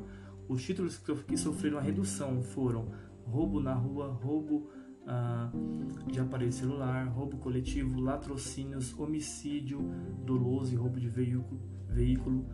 Os delitos que representaram aumento quando comparados ao mesmo período do anterior foram é, é, roubos em residência, estupro, é, roubo em estabelecimento comercial. E já na cidade de São Paulo, segundo a Secretaria de Estado de Segurança Pública, em 2009, a taxa de homicídio doloso por 100 mil habitantes no ano foi de 11,23%, elevadíssimo, né? Bem superior ao ano anterior. E agora, em 2020, os índices são ainda piores com relação à desproteção da população dessas regiões. Né? Então, que medidas nós podemos tomar para solucionar? Né? Não há um grande um grande fator é, para resolver. Não é, não, há, não é simples pensar como resolver a criminalidade ou o problema da violência né, social.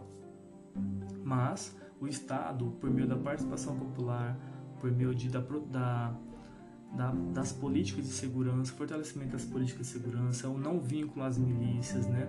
o combate, o fortalecimento da própria lei, são permitem né, que se amenize esses impactos da violência. Né?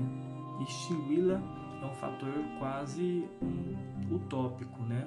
Mas é provável que o Estado crie, né, por meio da sociedade de conjunto, situações ou ah, possibilidades de amenização da violência, né? Então, fica como referência depois a esse tema ele é contínuo, né? Pensarmos a partir da filosofia alguns autores que tratem especificamente da violência em si, né? Pensar a questão da violência, ela envolve vários tipos de violência, né? Um assunto que ele dá muito pano para manga. Pensarmos a violência física, a violência simbólica e daí por diante o assunto ele se estende, né? Mas retratando aqui especificamente pensando a periferia, a relação setor econômico, a vulnerabilidade social e o empoderamento dessas forças externas à própria à, à população e, ser, servida para a população, sobretudo juvenil, né, como uma referência, né, como uma saída, sobrevivência para a vida. E não é por aí. Né? Nós vemos que as pessoas devem ser oportunizadas e nos ambientes periféricos, quando o Estado se apresenta ele ameniza esses impactos, como por meio da educação, por meio do, da oferta de, de emprego, né? da formalização da mão de obra. Os estudos são fundamentais, então a educação ela é fundamental para prover condições para o indivíduo. Né? Ela não garante, ela não, não é 100%, mas ela te possibilita uh, esse caminho para que você busque outras formas de é, solução para a própria vida, né? A vida é contínua e a caminhada ela também deve se pautar nessa busca incessante, né? Ok? Pensando então outro assunto, vamos então pensar agora, ainda nesse primeiro bloco, a sociedade civil organizada, tá?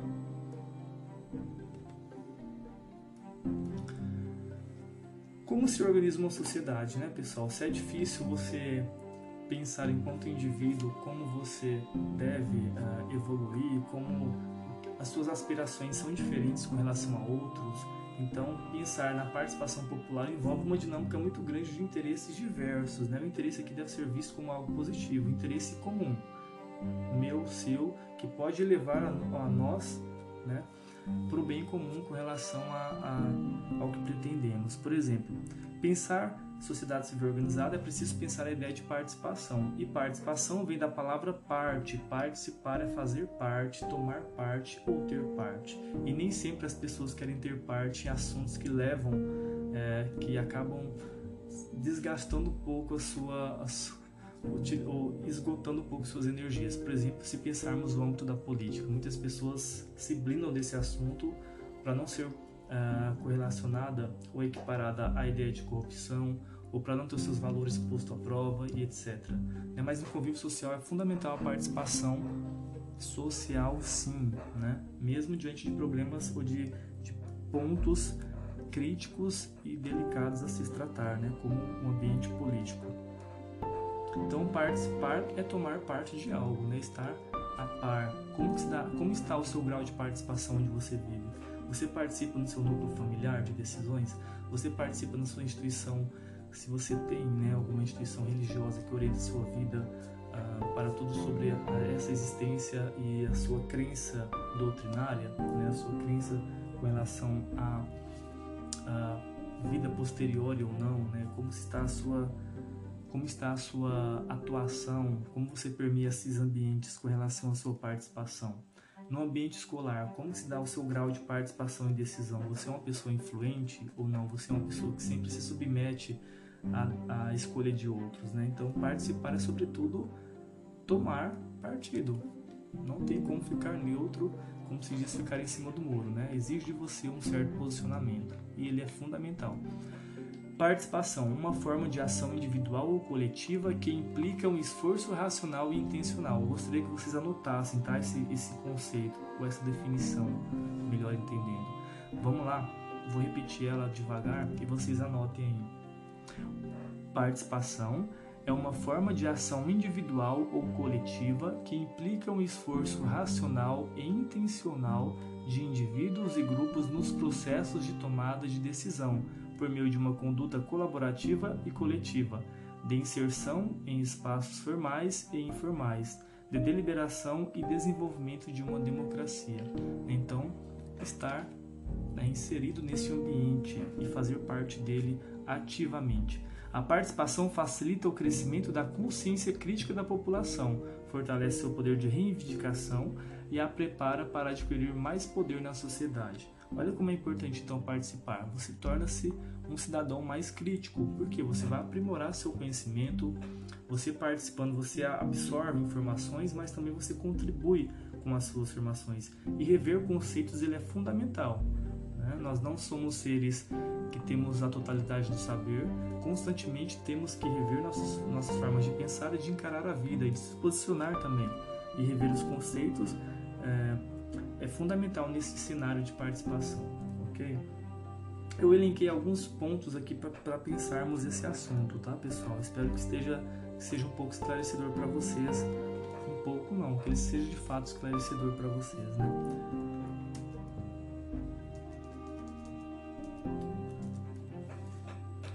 Quais etapas de participação temos então? Nós podemos pensar a reflexão, a escuta e o diálogo, né, nesse, lembrando sempre a coletividade, a deliberação e o consenso, a ação propositiva são ações fundamentais, participação diversa, participação aberta e a participação ativa. Ou, ou seja, o que significa esses elementos aí colocados agora? Significa que há várias formas de participação social. Né? Se nós pensarmos o organismo municipal, há os conselhos municipais de educação, da saúde e entre outros setores que se dá, que permite a, aos indivíduos ditos comuns participarem como órgãos de fiscalização, de controle, né, de, pro, de inserção de ideias, né, pessoas que trabalham com a propositura ou com a, a sua contribuição a partir da, da, da sua formação e informação, por exemplo, se você é um profissional da área de saúde, você pode colaborar com esses setores, com esse setor, aprofundando informações relevantes sobre a tua área. Né? Então, a participação social ela carece exatamente de pessoas com informação autêntica, né? A partir de um conhecimento, né? É, como se diz? De um conhecimento pautado na racionalidade, naquilo que você tem como formação, como base, né? Não dá para viver tentando arriscar, né? Por meio de achismos, né? toda área, todo setor ele é organizado com base em profissionais vinculados àquela área, né? Ok? Então a reflexão, escuta e diálogo, deliberação, os conselhos municipais permitem que haja né, esse, modelo de participação. Para fechar esse assunto então, com relação à participação, já estou me estendendo em relação ao tempo, mas se nós temos uma aula de 50 minutos, vou tentar utilizar parte desse tempo, pessoal, com esse diálogo, tá? Ok? reflexões sobre participação social. A participação da sociedade civil na esfera pública via conselhos e outras formas institucionalizadas não é para substituir o Estado, mas para lutar para que este cumpra seu dever, propiciar, propiciar educação, saúde e demais serviços sociais com qualidade para todos. Segue também como atribuição, anotem, tá? E depois me mandem por imagem pelos ah, aplicativos que vocês possuírem como opção, tá? Anotem aí então, ó. A participação da sociedade civil na esfera pública via conselhos e outras formas institucionalizadas não é para substituir o Estado, mas para lutar para que este cumpra seu dever, propiciar educação, saúde e demais serviços sociais com qualidade para todos. Então, qual o bem comum que nós temos em participar desses ambientes deliberativos? É fortalecer a própria presença do Estado por meio de suas instituições e dos seus serviços, né? Então é fundamental para a população. Em sociedades em que a organização social é presente, a funcionalidade do sistema ele é bem melhor. Né? Os serviços prestados têm um aval superior ao que se estabelece em lugares em que não há participação política e democrática uh, e social. Né? Essa participação deve ser ativa e deve considerar a experiência de cada cidadão que nela se insere, não tratá-los como corpos amorfos a serem enquadrados em estruturas prévias no modelo pragmatista. Em outras palavras, permitindo que você saia da condição de é, receptor de informação para aquele que possa a, estar ativamente contribuindo por meio da participação popular. Né? Então é fundamental que nós em uma democracia como a nossa, estabelecemos a participação para além do voto. É isso que os autores chamam a atenção. Ok, pessoal? Então, fechamos esse assunto com relação à sociedade civil organizada por meio do que? Da participação coletiva. Né? Então, tomar parte significa estar, ser um indivíduo atuante, né? E aí tente pensar a, estrutura da sociedade que você permeia, tá? O ambiente que você faz parte. Não dá para você, para você uh, querer melhorar a funcionalidade, da, a funcionalidade das instituições sem se permitir em sua própria localidade. Né? Então faça, fique como sugestão, como convite a vocês, participem, deliberem com relação a várias ações que fazem parte das tomadas de decisões na sociedade em que vivemos, ok? Retomando então o raciocínio, agora iremos para o tópico sobre ideologia e alienação, tá? Gostaria que vocês anotassem o conceito de é, de ideologia, né, pessoal? Então vamos lá. Há vários significados para a palavra ideologia, né? E alguns autores que trabalham sobre essa perspectiva, né? Temos é, autores da, da filosofia e sociologia moderna, né? O Theodor Adorno e Marx Horkheimer será aprofundado por vocês em sociologia sobre essa sobre como a, a mídia e os meios de comunicação de massa produzem ideologia e influenciam as pessoas a pensar ideologicamente a partir do mercado né, do consumismo, do capitalismo, ok? Mas vamos ao termo, anotem aí. Em sentido amplo, é o conjunto de ideias, concepções ou opiniões sobre algum ponto sujeito à discussão, bem como normas estabelecidas a partir de valores. A ideologia é uma teoria, uma organização sistemática dos conhecimentos destinados a orientar a prática, a ação efetiva. Neste sentido, cada um tem uma ideologia que o ajuda a decidir, por exemplo, onde estudar, que profissão escolher, e a respeito do que é certo ou errado. Ou seja, resumindo, a ideologia ela representa nossa é como se fosse a nossa identidade, né? Quando se pergunta qual a sua ideologia religiosa, né? No âmbito da cultura. Então, é, é tudo são os valores e conceitos que mudam, né? Na verdade, a, a sua prática de vida, né? Então, já dizia o Cazuza, ideologia eu quero uma para viver, né? Então, todo, todo ser humano possui uma ideologia, né, com base em suas atitudes e valores, vai ser dito a partir disso, fica explícito na sua ação, na sua forma de viver, algumas ideologias ou uma ideologia, né, ou influências delas, ok? Sobre alienação, né? Um autor que fala muito sobre o processo de alienação é o Marx, também será aprofundado em sociologia, por isso que estou pontuando brevemente, tá? Mas anote aí como observação, tá?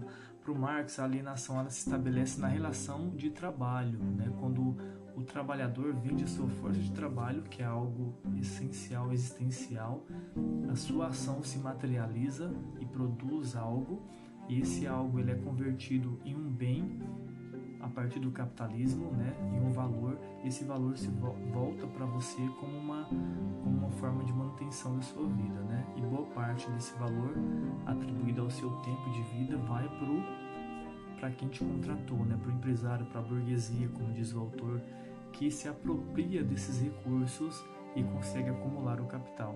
Né, e você vende a sua força de trabalho, mal pago por ela, e você fica na mesma situação.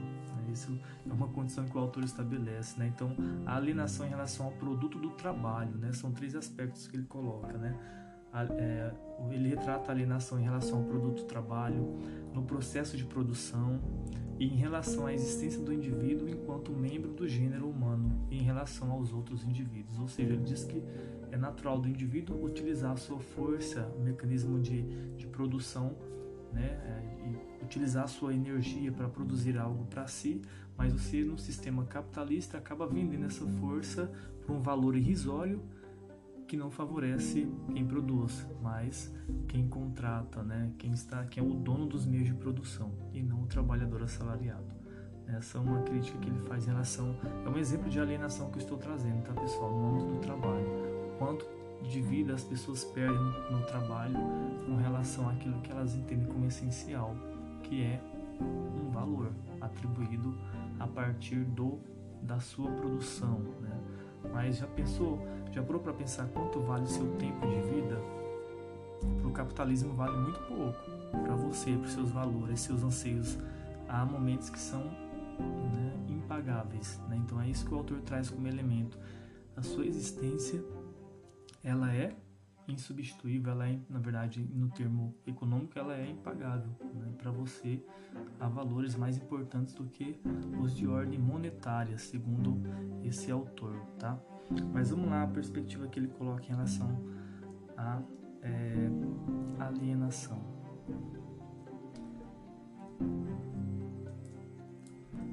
A alienação se caracteriza pela falta de capacidade do indivíduo conseguir pensar por si próprio. Ele não se reconhece enquanto ser e se torna escravo de uma realidade que o condiciona a viver em razões individuais e não por perspectiva, por anseio, uh, por autonomia né, própria, mas por influências externas. Né? A sociedade humana hoje se mostra tomada pela doença de possuir as mídias, todas as formas de comunicação e etc., que acaba influenciando em como a sociedade deve ser organizada, né, como ela deve ser estruturada. Né? Então, iremos aprofundar isso posteriormente com o Theodor Adorno e o Marx Horkheimer, né, que são críticos desse modelo de influência por meio das tecnologias e da mídia e do meio de comunicação de massa, ok? Com isso, fechamos a aula de hoje, esse podcast. Até breve, pessoal.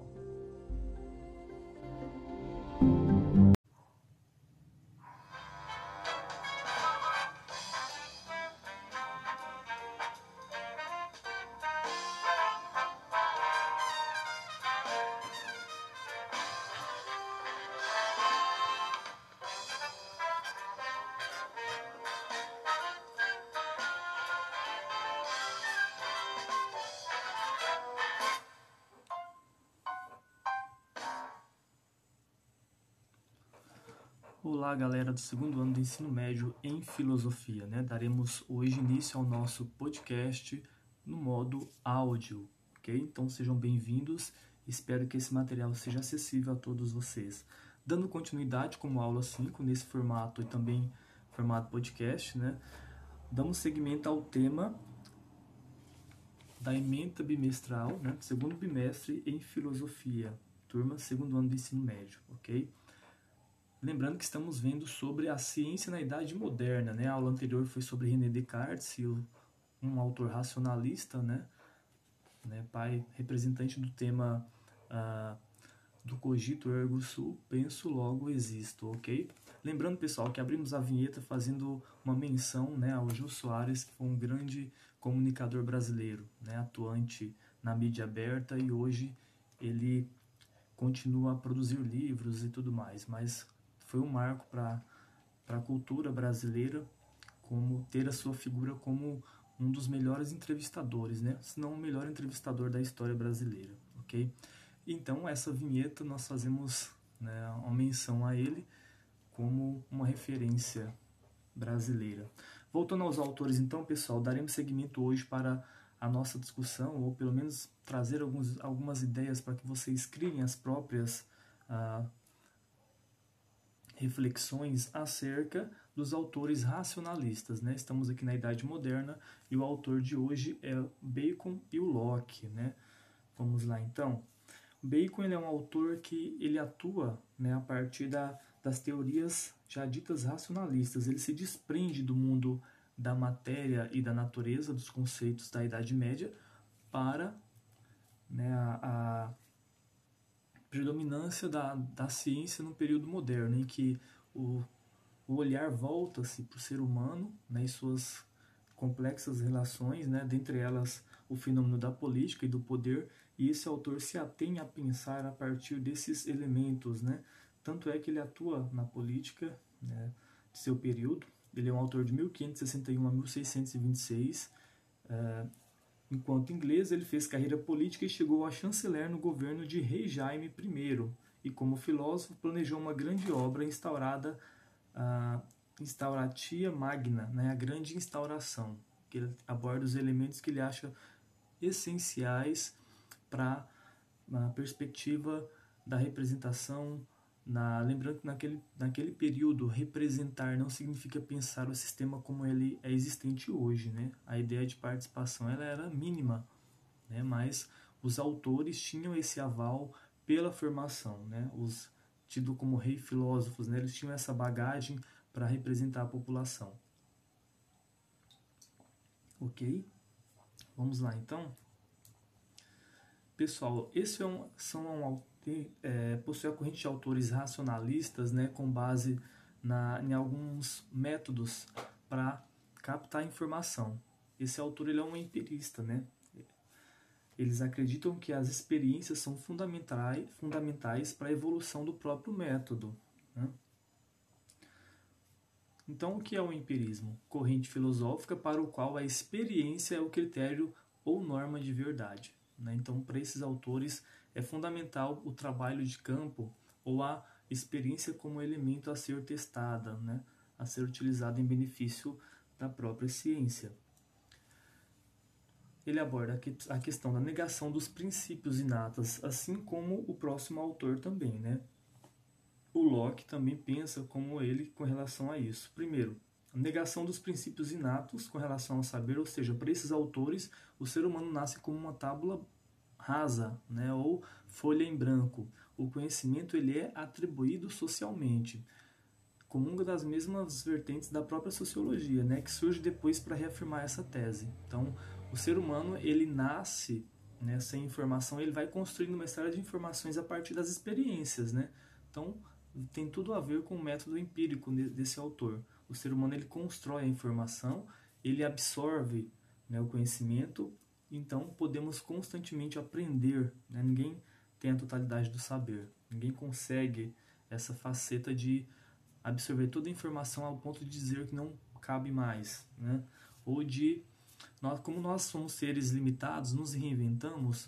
Enquanto você absorve uma série de informações, você também perde uma série de outras, né? Então, ah, eles são contra essa, eles negam o princípio da, da informação inata, né? Você nasce com a informação, com a fonte. Para esses autores você constrói, né? A partir dos elementos da sua, do seu convívio, do ambiente que você se situa, ok? E segunda, a negação do, da, do, da, do suprassensível, né? Aquelas pessoas que parecem que foram endeusadas como ídolos, né? E possuem um poder sobrenatural de desvendar a você e à sociedade alguns caminhos, né? indicar alguns caminhos a partir desse, desse de, do sensível, né?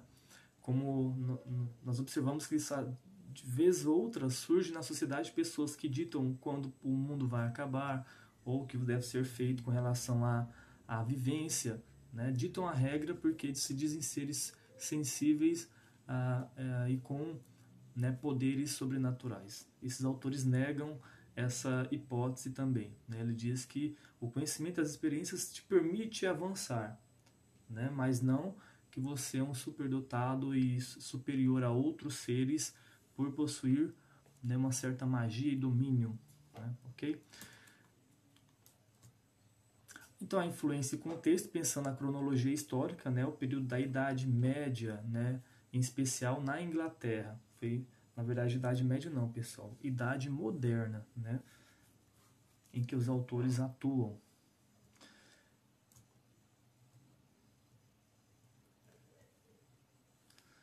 Francis Bacon, ele nasceu em 1561, né? E atua até 1626.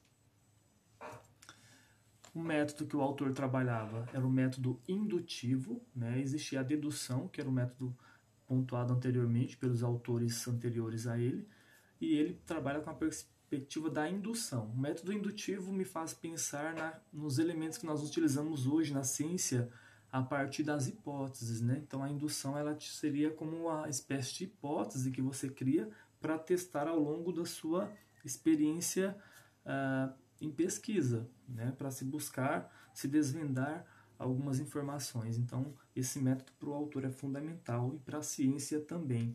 Ele também trabalha com a teoria dos ídolos. O que, que seria isso? Né? São alguns vícios que faz parte do ser humano e que ele dizia que era fundamental se desvencilhar, se distanciar, para que você pudesse agir racionalmente. Vamos a esses exemplos?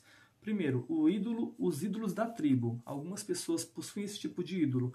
Como, o que, que ele dita sobre isso? Esses ídolos estão fundados na própria natureza humana, na própria tribo ou espécie humana. São os preconceitos que circulam na comunidade em que se vive como expressões cômodas de verdades dadas e não questionadas. Ou seja, toda informação que você valida como verdadeira, mas você não refuta, não questiona, você só absorve sem contestá-la, para esse autor é um tipo de vício que ele chama de ídolo da tribo e que é muito presente no nosso cotidiano. Quem nunca né, de nós nos colocamos numa situação dessa, né? Em trazer uma informação, vender como verdadeira e depois perceber que refutando ela havia né, várias situações frágeis na própria, na, no próprio raciocínio. Então, o ser humano em si ele comete esses equívocos e é natural que, pelo processo de racionalização, você se depare com e se permita a correção né, com relação a isso. O segundo ídolo, ou, ou vícios que nós carregamos, né, segundo o autor, essa, eu estou usando o termo vício, que é uma forma de tentar trazer uma interpretação sobre a, a tese, a teoria dele, né? poderia ser outro elemento, outro termo. Os ídolos da caverna são provenientes de cada pessoa como indivíduo, como afirma o autor. Olha só o que ele diz. Cada um tem uma caverna ou uma cova que intercepta e corrompe a luz da natureza concordo com ele. Eu acho que todo ser humano, em suas particularidades e especificidades, carrega consigo alguns fardos que, que lhe é peculiar. Que talvez, mesmo que você é, partilhe com outrem, com outras pessoas, ainda é seu. Né? Então, eu coloco isso como as nossas limitações, nossas angústias, os nossos desejos, aquilo que nós alcançamos e tentamos almejar, nossos sonhos, né, perspectivas. Eu posso compreender isso como é, a caverna, né? aquilo que nós acumulamos e que nem sempre é favorável a nós. Então, de vez em quando, é, é, é necessário se despir na condição do homem nu, como colocam alguns autores da filosofia. Né? Nós iremos chegar a ele. Nessa situação, eu falo é, de abrir mão daquilo que é supérfluo, não da natureza humana nua, mas abrir mão daquilo que não favorece a você, que não soma a você, né? Aquilo que é fardo para você é preciso observar e, e, abrir mão, né? Então é o segundo ídolo, né? O segundo vício que nós possuímos, possuímos. Terceiro, os ídolos do mercado, né? Aquela perspectiva de que tudo que você se toda relação que você constrói é como fruto de é, fruto não, mas em consequência de, de, uma, de uma possível uh, usurpação né, uh, do bem em si. Você não olha para além da matéria. Né? Ídolos do mercado são os que decorrem das relações comerciais, nas quais as pessoas se comunicam por meio das palavras sem perceber o efeito perturbador da linguagem, né? ou aqueles que só olham a partir de uma perspectiva de conquista mercadológica, né? não há uma outra relação senão a de interesse. Terrível, né? Há muitos exemplos assim. Já pensou? Pessoas constroem a vida afetiva, toda uma vida com uma outra, em torno de um patrimônio, né? Que está obscuro aí por interesses, por via de interesse. Ou que se veiculam, né? A, ou recorrem a uma série de situações que se sujeitam a partir do interesse próprio. São exemplos que eu trago de como na sociedade esse vício se apresenta, né? E o autor fala aqui sobre as relações comerciais. E aí ela dá margem para pensarmos uma série de exemplos, né? O quarto vício é pensar os ídolos do teatro, são os ídolos que migraram para o espírito dos homens por meio das diversas doutrinas filosóficas, né? Ele aqui ele faz uma crítica à própria doutrina filosófica, às ciências né, e seus métodos, mas podemos pensar também as doutrinas em si religiosas. Né? Elas conduzem as pessoas ao pensar, ou elas orientam as pessoas a pensar como tal. Né? Então, elas fecham o pensamento, elas, elas te libertam para o pensamento elas te fecham em torno dele. Né? Se elas te fecham em torno dele, você é um escravizado. E aí se estabelece né, um vício terrível que também está presente no contexto da, da população. Eu sempre digo para os alunos, é né, para vocês alunos, para os alunos que eu já tive a oportunidade de trabalhar, é muito preocupante quando sua fonte de inspiração ela é única e exclusiva. É preciso ter outras aspirações. Né? Você pode conciliar uma série de informações. Por exemplo, uma pessoa que só busca informação na fonte religiosa, ela pode ser uma pessoa que né, ela reduz seu, a sua perspectiva de visão de mundo. E aí ela se fecha àquela situação. Ela se torna um alienado, segundo Marx, segundo outros autores que trabalham nessa perspectiva o mesmo para aquele que só segue a ciência a partir do seu, de alguns métodos ou, experi ou experiências. Por exemplo, um teórico de gabinete que não parte para a aplicação da sua teoria, ele se fecha aquele mundo e ele passa a entender de um modo é, incompleto a sua, o seu objeto de investigação. Então é fundamental esse olhar horizontal para que você consiga ter uma percepção da dinâmica da vida como ela é complexa e ao mesmo tempo múltipla, né? A mesmo, o mesmo deve acontecer com o campo das ideias. Né? É possível transitar várias informações, várias fontes, é possível saber dissociá-las, né? É fundamental, ok? Então são alguns vícios que esse autor coloca, né? O método é o indutivo, a teoria dos ídolos foram, foi pontuada, é, lembrando que estamos falando do autor Bacon, né? Também foi um atuante na política, participou dessa, dessas, ah, da própria evolução do pensar politicamente, né? É, o que ele observa na teoria dos ídolos é uma análise crítica das falsas noções da condição humana e filosofias anteriores. Então ele faz uma crítica às teses anteriores da filosofia. Uh, ele rompe com a crítica aos modelos anteriores da Idade Média, lembrando que ele está na Idade Moderna, né? Contribui para essa construção do pacto social, da política como afirmativa para a organização das sociedades. Olha só, na teoria dos ídolos, a tribo, né, o homem não representa o universo, a caverna, o homem enquanto indivíduo, o foro, a linguagem como algo falho, e o teatro, sistemas filosóficos, teológicos e políticos. Esses elementos eles estão presentes no, no, no contexto do indivíduo? Estão presentes o que ele faz é uma crítica de como esses elementos se apropriam do próprio indivíduo e não o contrário. Você precisa utilizar seus sentidos a seu favor e não permitir que os próprios né, te corrompam nesse sentido ou te alienem nesse sentido, te fechem a uma realidade que não te permita avançar e evoluir. Então, esse autor destaca, né, fica como destaque dele esses elementos. Então, gostaria que vocês anotassem aí, pessoal. Então, só retratando aí, anotem o que significa o ídolo da tribo, tá? já foi lido é, anteriormente, comentado anteriormente, os ídolos da caverna, ídolos do mercado e ídolos do teatro, tá? Anotem como atribuição para vocês.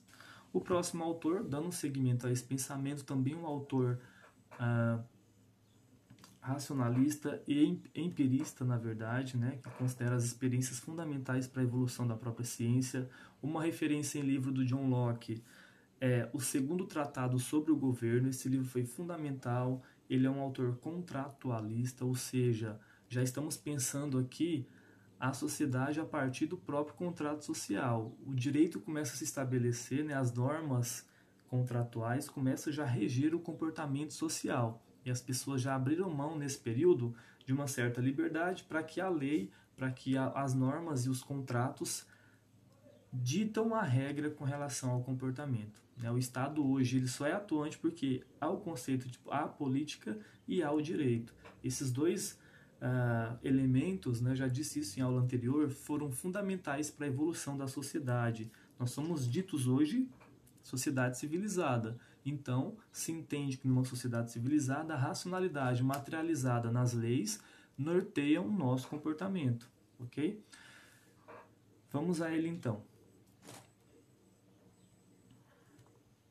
Só para destacar, o John Locke ele foi um filósofo inglês conhecido como o pai do liberalismo. Né? O liberalismo é um tipo de modelo econômico que está introjetado na, nas engrenagens do Estado e que defende que parte do recurso público seja destinado para o livre comércio. Né? No liberalismo, as pessoas é, defendiam o direito à propriedade, isso é um fator importante, e o livre comércio. Esse é um fator que carece de regulação. Né? Para esse modelo, o Estado não pode interferir na, uh, na economia, ser intervencionista nesse caso, permitir que as pessoas caminhem com as próprias pernas.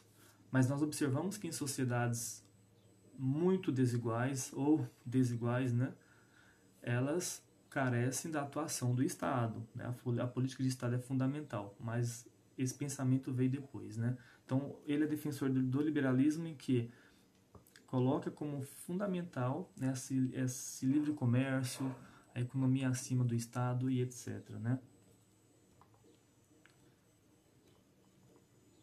Vamos tentar né, destacar algumas informações desse autor. O John Locke ele trabalha com o conceito da tábula rasa, né? ou seja, o mesmo com que o anterior, né? que o ser humano nasce com as percepções, né? com, com o conhecimento como uma folha em branco e ele constrói a partir da experiência de vida. Né? Então, a experiência é o termo que deve estar presente no contexto desse autor. Tá? Então, anotem aí. O que é fundamental no método, um método desse autor? A experiência, né? o que te permite... É, avançar nas informações, tá? O filósofo inglês John Locke, ele é de 1632 a 1704, explicou e desenvolveu sua teoria do conhecimento na obra Ensaio sobre o Entendimento Humano, que tem por objetivo saber qual é a essência, qual a origem, qual o alcance do conhecimento humano. Será que ele conseguiu medir o conhecimento? Ele tentou, né? Mas de modo prático, né? O conhecimento como é, algo que se apresenta não somente a partir do resultado da matéria, mas é um algo não palpável, ele teve um grande desafio pela frente, né? Como se, como se mede o saber de alguém, né? Como se diz se uma pessoa ela tem um saber elevado ou não, né? É um desafio.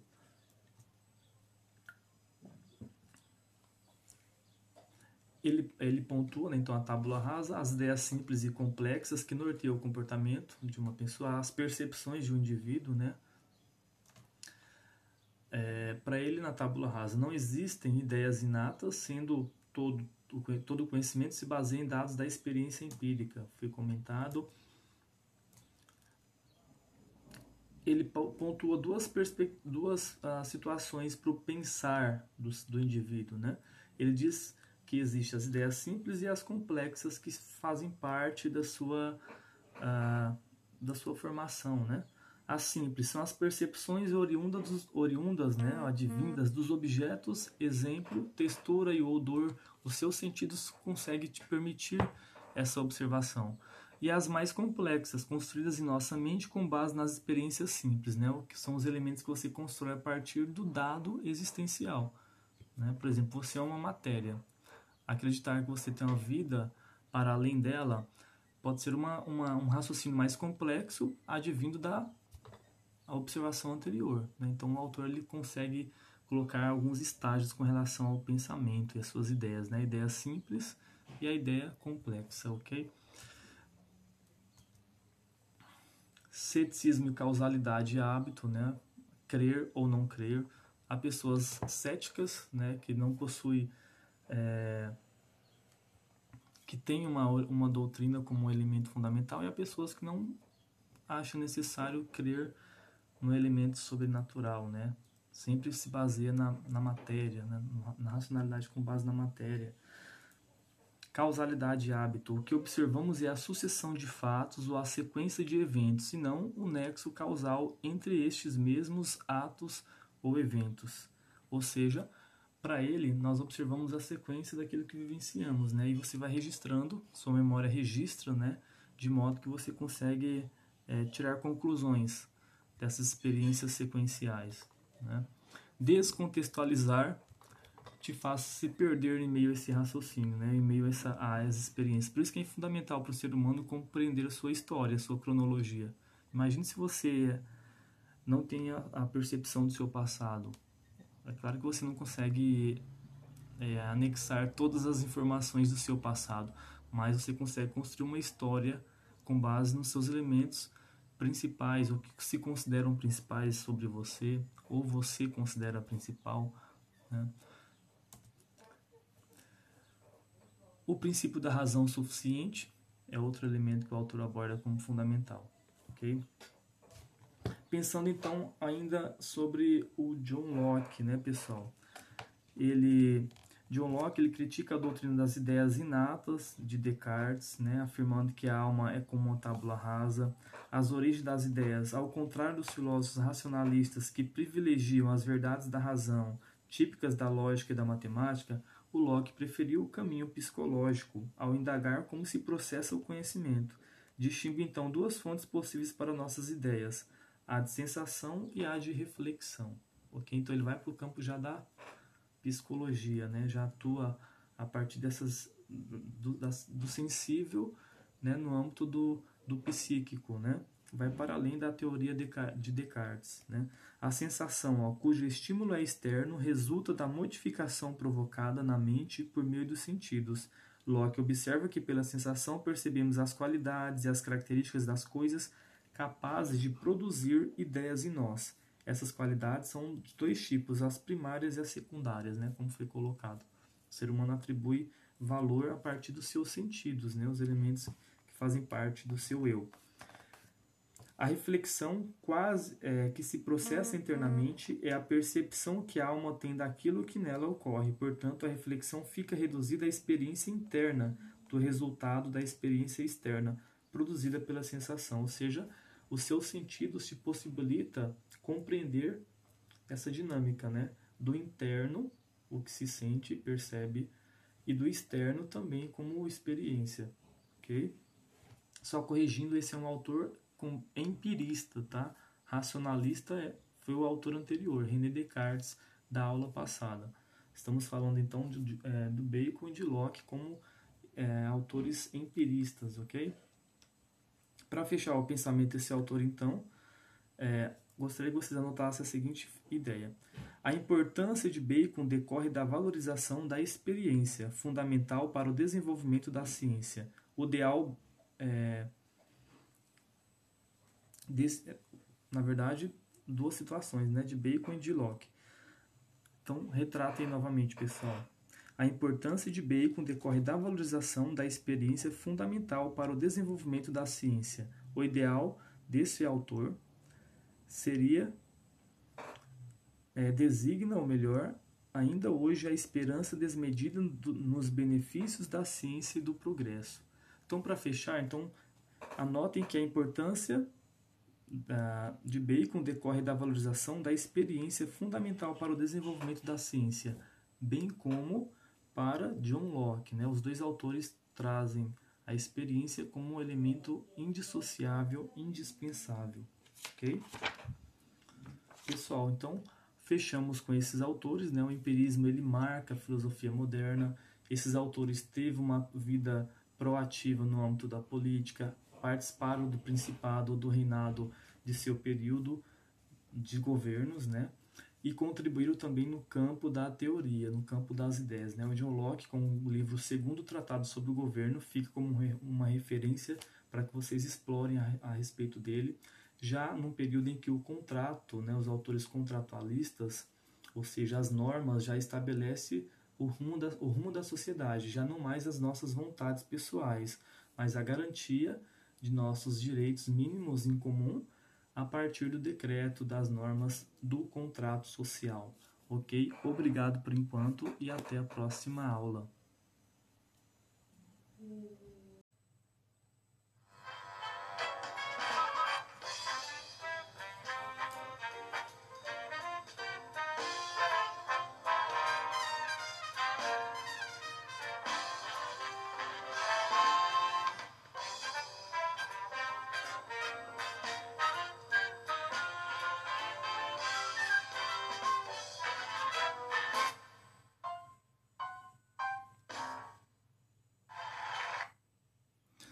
Olá, galera do primeiro ano do ensino médio em filosofia. Iniciamos hoje a nossa aula inaugural do podcast, formato áudio. Né? Para quem não conhece, essa é a vinheta do ilustre Jô Soares, né? que atuava na TV aberta como um ícone né? de uh, programação em, em, programa de entrevistas. Né? Então, o cara era uma referência, uma boa referência, tenho uma grande estima por ele. Então, Vamos lá então iniciar nosso assunto pensando então, segundo bimestre, os temas que estão em discussão. Teoria do conhecimento na idade, na antiguidade na idade moderna. Né? Na aula passada, no formato audiovisual, vocês acessaram os autores pré-socráticos. Hoje, dando seguimento a esses autores, iremos para os sofistas Sócrates, na verdade, sofistas e Sócrates. Né? Em outro momento, retratar Platão, Aristóteles, a Patrística de Santo Agostinho e a Escolástica de São, São Tomás de Aquino. Ok, pessoal? Lembrando que no primeiro bimestre vocês viram brevemente um pouco sobre esses autores, né? principalmente sobre o é, Sócrates, né? queremos elucidar aqui. Mas vamos retomar então alguns assuntos com relação ao que já foi trabalhado. Né? Aula passada vocês viram sobre os pré-socráticos e como eles trabalhavam, como eles lidavam melhor com a teoria sobre os elementos naturais que embasavam, né, a, que tra traziam reflexões e questionamentos, também algumas respostas no âmbito da existência a partir dos elementos da natureza, né, como Heráclito foi visto, uh, Parmênides, outro autor pré-socrático, e seguindo aqui então, nós vamos pro, agora para o estágio dos sofistas. Como eram os sofistas? Como eles atuavam? Em, em que condições ah, que perfil filosófico possuíam esses autores, esses teóricos, né? Os sofistas, pessoal, são interlocutores de Sócrates e os mais famosos foram Protágoras de Abdera, 485 a 411 a.C., e Górgias de Leôncio, de 485 a 380 a.C. Então, olha só a cronologia, o quão distante está né, da nossa realidade atual esses autores, embora né, eles são, foram fundamentais para a filosofia em seu alicerce inicial, ok? A palavra sofista, etimologicamente, né, ou seja, na raiz do seu significado, vem de sofos, que significa sábio ou melhor, professor da, de sabedoria. Né? Então, os, é, quem trabalhava com a informação eram chamados sofista, né? fazia disso a sua uh, profissão. Posteriormente, sofista adquiriu o sentido pejorativo de homem que empregava sofismas, ou seja, alguém que usa de raciocínio capcioso com a intenção de enganar. Bom, pessoal, esse é o aspecto negativo. Na aula anterior eu explorei mostrei para vocês, né, fizemos uma certa exploração do mapa territorial em que se deu o surgimento da filosofia, né, as, as, conquistas em torno da, da própria ciência na Europa, né, na, na antiga Atenas, e era nesse contexto territorial que esses autores atuavam, né? E os sofistas eram vistos como passaram a ser vistos como doutrinadores, porque eles cobravam pelo, pela informação que vendiam. Né? Hoje é uma profissão estabelecida. Né? A docência é, nós recebemos pelo que fazemos, né? é tida como uma profissão. Mas no passado, ah, quem trabalhava com a informação ele contribuía de outra, ele sobrevivia de outro modo. Né? A, a informação ela era válida ah, de modo gratuito às pessoas, era acessível. Mas os sofistas cobravam pelo que faziam, porque eles migravam de região para outras, em várias regiões né, na, do território europeu, levando a informação e trabalhando com a, o modelo de informação daquele período. Né? A característica negativa do sofista é porque eles doutrinavam as pessoas, ou seja, elas deveriam pensar como eles, não poderiam contestá-la, contestá-las ou refutá-las, né? questioná-las. Eu acho que isso é totalmente inviável. Acho não, hoje é inviável, né? O aluno ou qualquer ser humano tem a possibilidade de discordar do professor e assim por diante. Né? Na forma como você se apresenta em sua vida, alguns elementos vão te convencer, outros não. Isso é natural, você se posiciona de acordo com as suas convicções, né? E você se embasa nela, isso depende de você. Naquele período isso não era possível. Os sofistas queriam que as pessoas tomassem como parâmetro somente o que eles pensavam. E esse é o aspecto negativo, tá? Não deixe de anotar aí. Então anotem aí. O aspecto negativo do sofista é que eles eram doutrinadores, ok? Anotem e depois me encaminhem como atividade. Então, o sofisma significa sutileza de sofista. Lembrando que sofista, né, etimologicamente, significa sábio, né? Bom, os sofistas, um dos motivos dessa visão contra o sofista está na sua enorme diversidade teórica de atuação. Talvez o que possa melhor identificá-lo seja o fato de serem considerados sábios e pedagogos, ou seja, trabalhavam com a informação elementar, né? Uh, primordial para uh, o conhecimento. Né? Vindos de todas as partes do mundo grego, desenvolviam um ensino itinerante pelos locais em que passavam, ou seja, o modelo de educação daquele período não era fixo como hoje. Né? Você vai até a unidade escolar e e naquele, naquela, na estrutura escolar você absorve informação. Naquele período, eles atuavam como viajantes, né? levavam informação de um ambiente a outro, já que eram ambientes ah, quase inacessíveis. Né? Deve-se a isso o gosto pela crítica, o exercício do pensar, resultante da circulação da busca de ideias diferentes. Os sofistas deram importante contribuição para a sistematização do ensino. Perceberam, pessoal? Mesmo tendo o aspecto negativo de tentar doutrinar as pessoas, mas os sofistas foram fundamentais para levar a informação. Né? Como nem tudo é 100%, há os aspectos negativos que devem ser descartados, né? e a, a ciência permite essa correção. Okay? E os autores foram se aprimorando desde então. É, formaram um currículo de estudos de gramática, retórica, dialética, aritmética, geometria, astronomia e a música. Então, olha só como era diversificado né, a, a, o próprio, as informações que eles né, veiculavam às pessoas. Né? Então, a fonte de informação ela era variável, transcediam a várias áreas da ciência, né, fundamental. Por cobrar pelas aulas, Sócrates acusava os sofistas de prostituição. Né?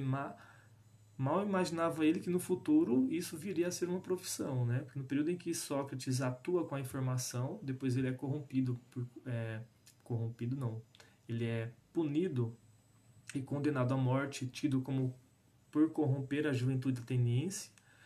Né? Na verdade, Sócrates só levava informação naquele período contrastou com os poderes da igreja e de outros valores, e aí ele foi condenado e ele não negou a sua uh, as, sua, as suas teorias, né, para que a filosofia pudesse se desenvolver. Dito isto, ele não imaginava que a informação fosse tratada como uma fonte hum, é, econômica. Hoje ela é uma fonte econômica, né? As pessoas vendem informação, elas vivem disso. Eu vivo disso, né? Nós vendemos nossa força de trabalho por meio da veiculação de informações de nossa área de atuação. Olha só, né? o período que o autor, autor atua, isso era inimaginável, né? A informação era tida como algo gratuito, né? Pelo menos Sócrates tratava assim, os sofistas já não, né? Na Grécia Antiga, apenas os nobres se ocupavam com o trabalho intelectual, pois gozavam do ócio da disponibilidade de tempo decorrente do fato de que o trabalho manual de subsistência era ocupação de escravos. Então, os privilegiados e burgueses lidavam com a intelectualidade, né, supria o tempo com a informação. Logo, pela condição que possuíam. Porque as pessoas que foram submetidas ao trabalho, elas não tinham oportunidade de formação. Nós tentamos corrigir hoje isso nesse período, né? Quando você trabalha com a inclusão da população pobre na, no sistema de ensino, quando você universaliza a educação básica, né? ainda não universalizamos a, as universidades, embora o, te, o termo seja universidade, ainda não se tornou universal a todas as pessoas, há uma margem de inserção e essa margem possibilita que muitos ainda entrem, né? não há vaga para todo mundo, mas naquele período, isso talvez é, o que nós vivemos hoje é um pouco dos resquícios do passado. Né? Naquele período, a informação ela era para burguesia, o proletariado, o escravo, né? bem anterior ao proletariado, o escravo, ele não tinha acesso à informação, ele não era tratado como alguém de prestígio para ter informação. Terrível momento, né? E ainda esses resquícios se apresentam hoje, é preciso superá-los, né? Nós precisamos evoluir ainda mais no aspecto da equidade, né? Os homens saídos da classe média faziam das aulas seu ofício, já que não eram suficientemente ricos para filosofarem descompromissadamente. Então, eles viam na barganha da informação uma forma de, de mercadoria, e com essa mercadoria, a sua subsistência.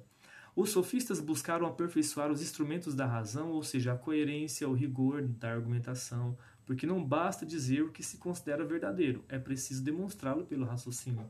É verdade. É verdade. Para eu dizer que algo é verdade, eu preciso tentar me aproximar da racionalidade ou né, me inserir nela para que as pessoas tenham acesso e comprovem a partir do elemento falado ou dado que a, a, o que se diz há uma margem de seriedade, né, de compromisso. Né.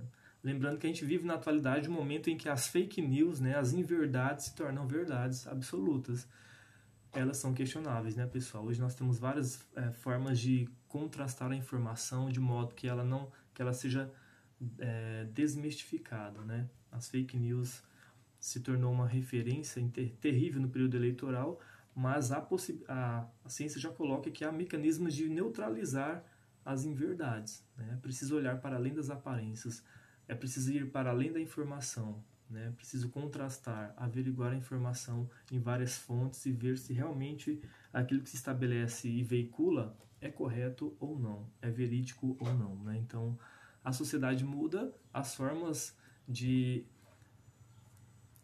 emitir uh, valores inócuos ou não é, positivos à população, eles existem. Né? A, a, a forma de neutralizá-los também. Então, nós precisamos nos encaminhar com relação aos elementos que surgem novos, ou pelo menos com a face renovada na sociedade em que vivemos. Né?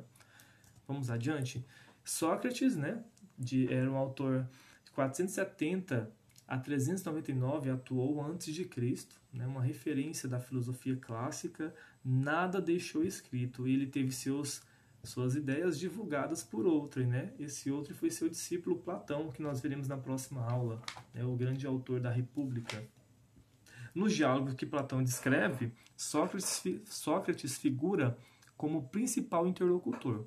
Né? Então, ele é uma referência que marca né, a, a filosofia clássica, considerando a sua é, tudo que se estudou anteriormente a ele, ele é tratado como marco porque ele estabelece a filosofia posterior como um novo modelo, né?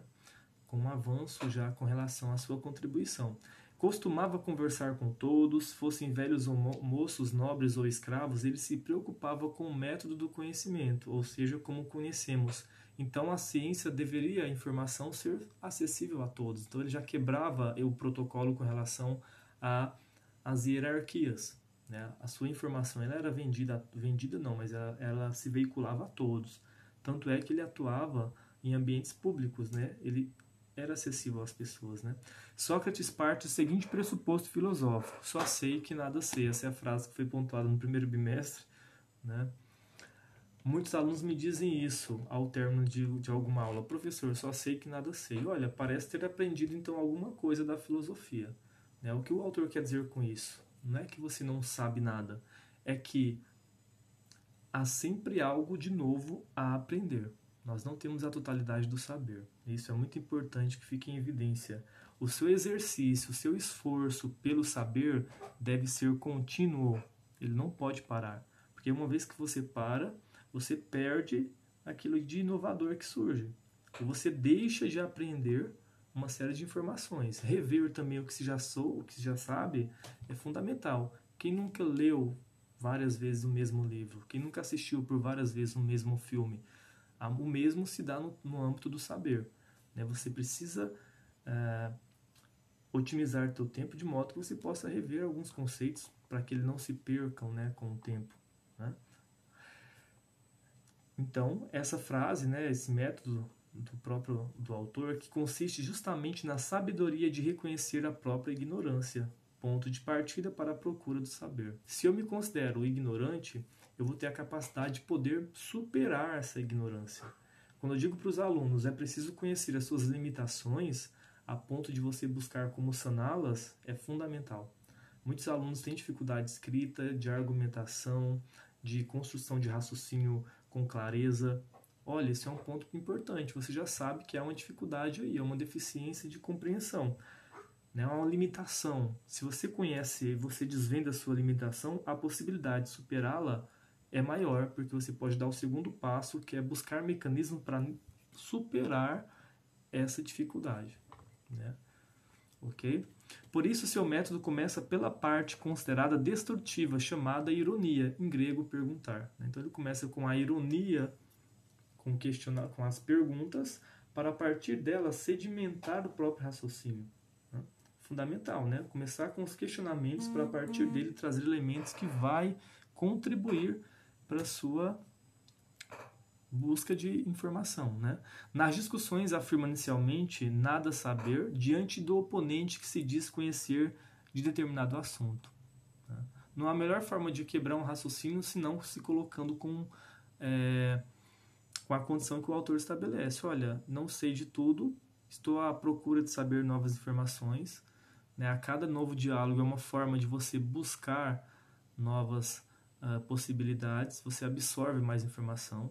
Agora, quando você se apresenta dizendo saber tudo, que você tem, tem todas as receitas para os problemas de alguém, né, como uma série de livros que são publicados de como resolver a sua vida em um passo 1 ou passo de 1 a 10, e sempre vai ter um passo a mais, né, desconfiem dessas fontes, ok?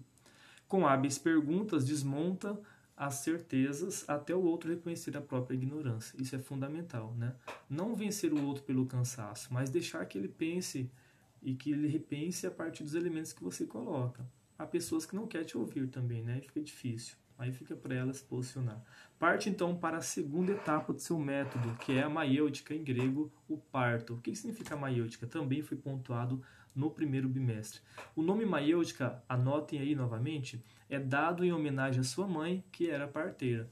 Por quê? Ele compara o, é, levar o conhecimento às pessoas como o que a mãe dele fazia, que era trazer as pessoas à vida, né? Contribuía para que as pessoas é, pudessem nascer. Então, ele associa, ele faz essa analogia comparando as parteiras com o seu ofício de levar informação. São fontes né, de luz. Que se ele faz, é, como que é, ó, retomando aqui, né, o nome que é dado em homenagem à sua mãe, que era parteira, ou seja, se ela fazia parte de corpos, ele fazia parte de ideias, trazia à luz as ideias, por meio do que? Do questionamento, da refutação, né? De, de pôr à prova a, os conflitos de ideias. As questões que Sócrates privilegia são as referentes à moral, Daí pergunta em que consiste o conhecimento, a coragem, a covardia, a piedade, a justiça e cria diálogos para responder. Fundamental. Ele entrou numa seara que eu acho fundamental, que é pensar a perspectiva dos valores. Né? Para ser a filosofia ainda nascente, é preciso inventar novas, é, novas, é, novas palavras ou usar as antigas, dando-lhe sentido diferente. Por isso, Sócrates utiliza o termo logos, que na linguagem comum significa palavra, conversa, e que no sentido filosófico passa a significar a razão que se dá a algo, ou mais propriamente conceito. O método socrático aparece bem ilustrado nos diálogos relatados por Platão. Ok? Então, ao estudar Platão na próxima aula, como assunto contínuo, nós veremos como ele elucida né, o, o pensamento socrático. Ok, pessoal? Então fica como referência hoje esses elementos né, dos autores pré-socráticos, é, ou melhor, sofistas e né, o pensamento de Sócrates, ok? Obrigado por enquanto. Até breve.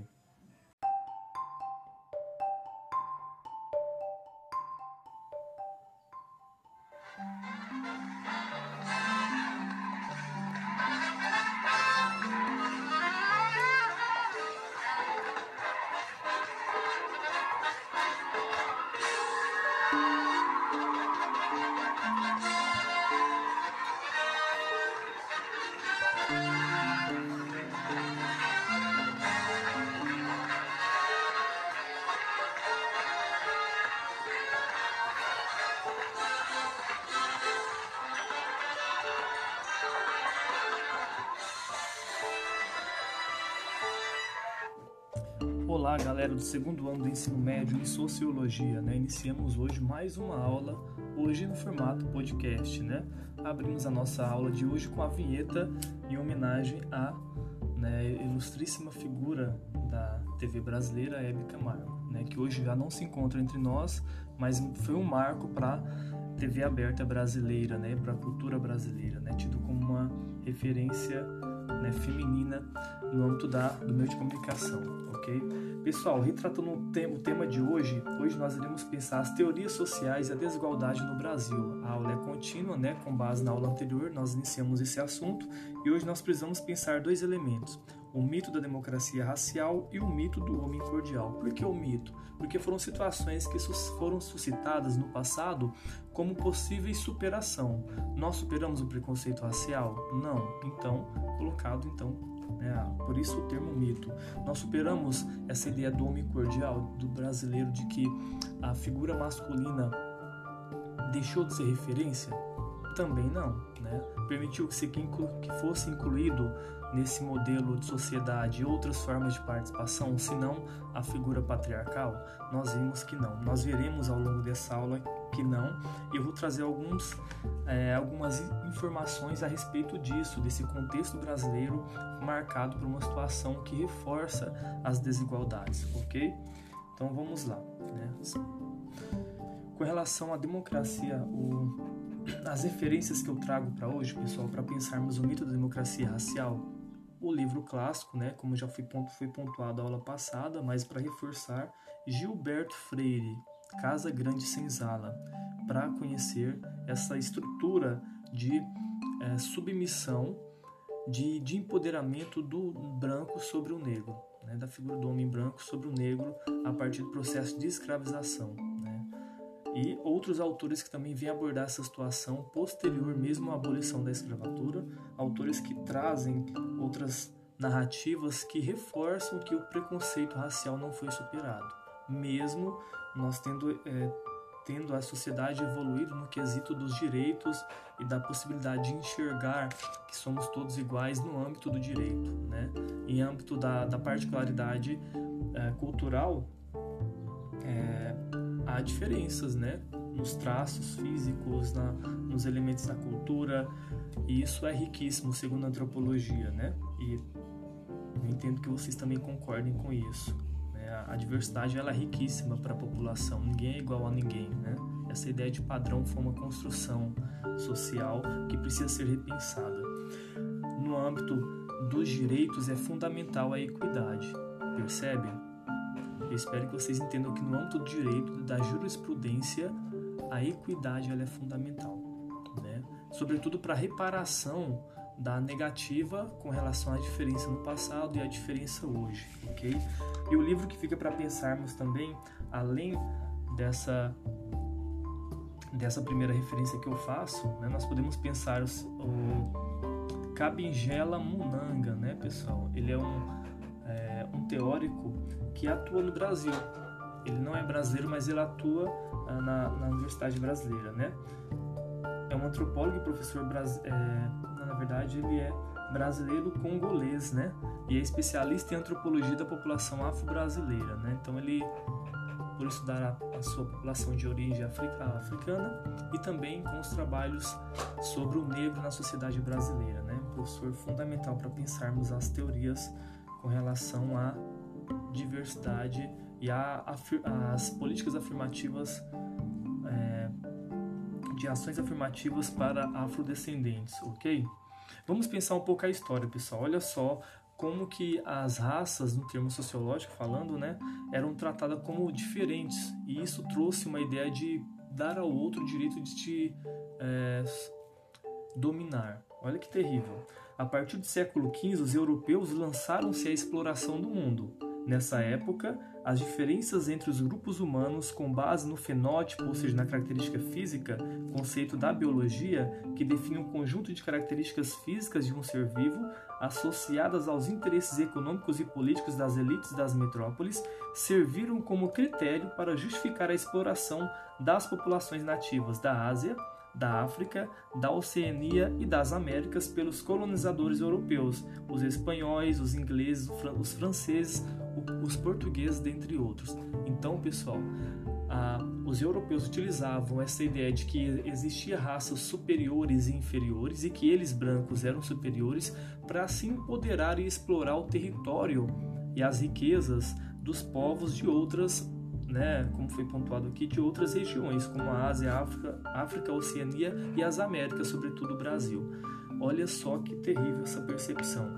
Os europeus justificaram suas ações com a ideia de que os povos eram inferiores porque possuíam características físicas e culturais diferentes.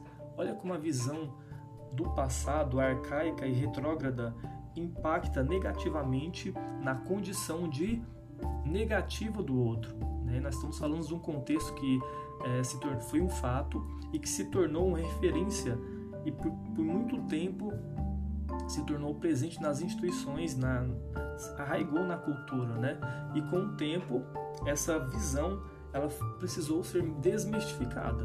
Né? Hoje, ainda hoje nós não conseguimos superar os preconceitos a, em detrimento dessas a, influências do passado. Por isso que nós falamos que o preconceito é estrutural. Era um tratado com naturalidade e muitas pessoas ainda hoje acham isso natural. Né?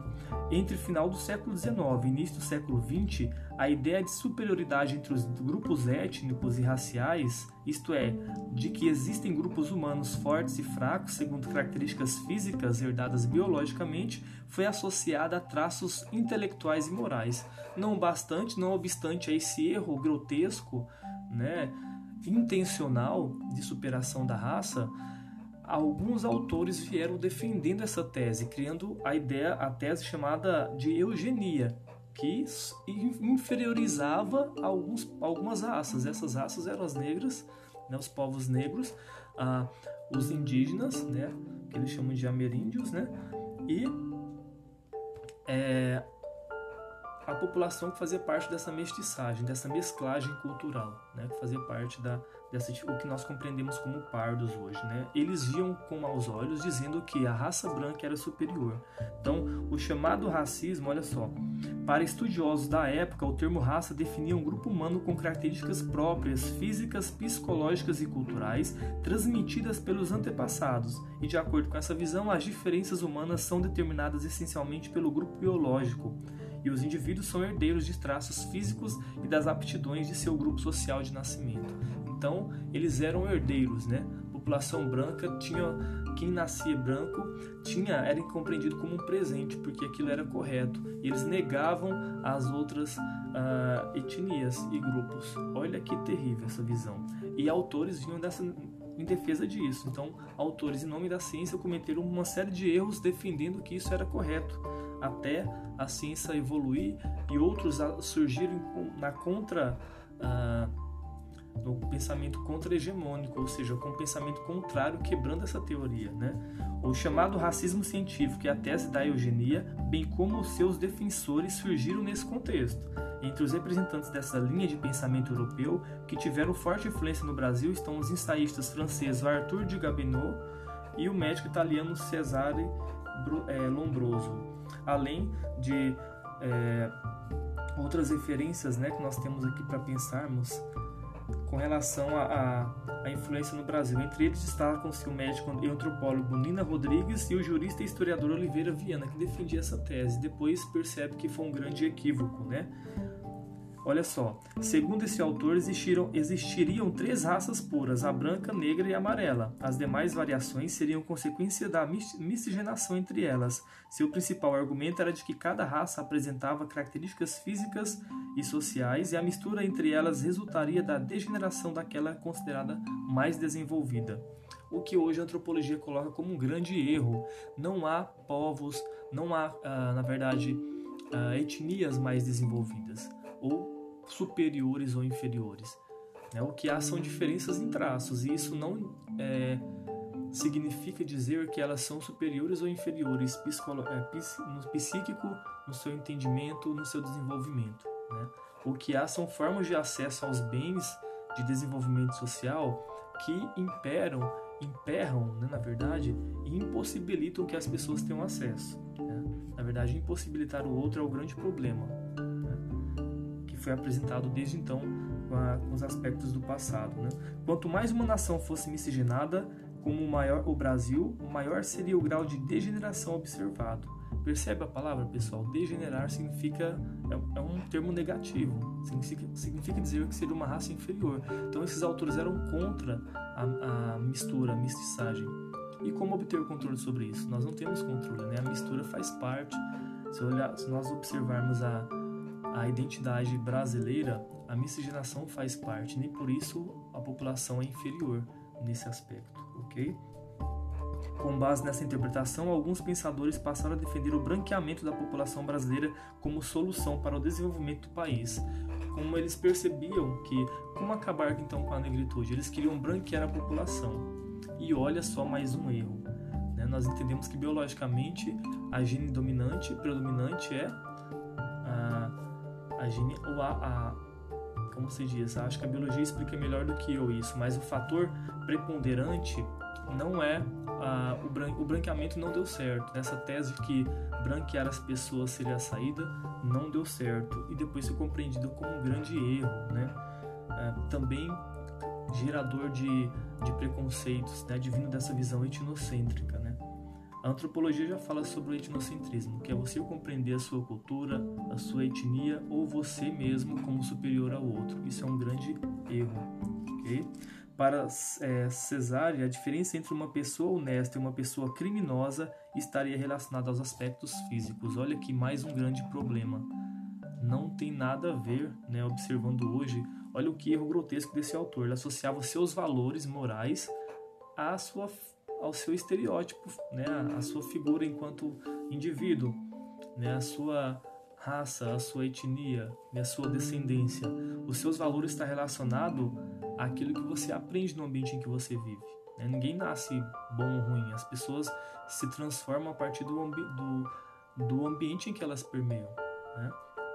Não é a tua raça que vai determinar o teu grau de uh, de valor nesse, nessa escala entre o certo e o errado, né? entre ser certo ou errado.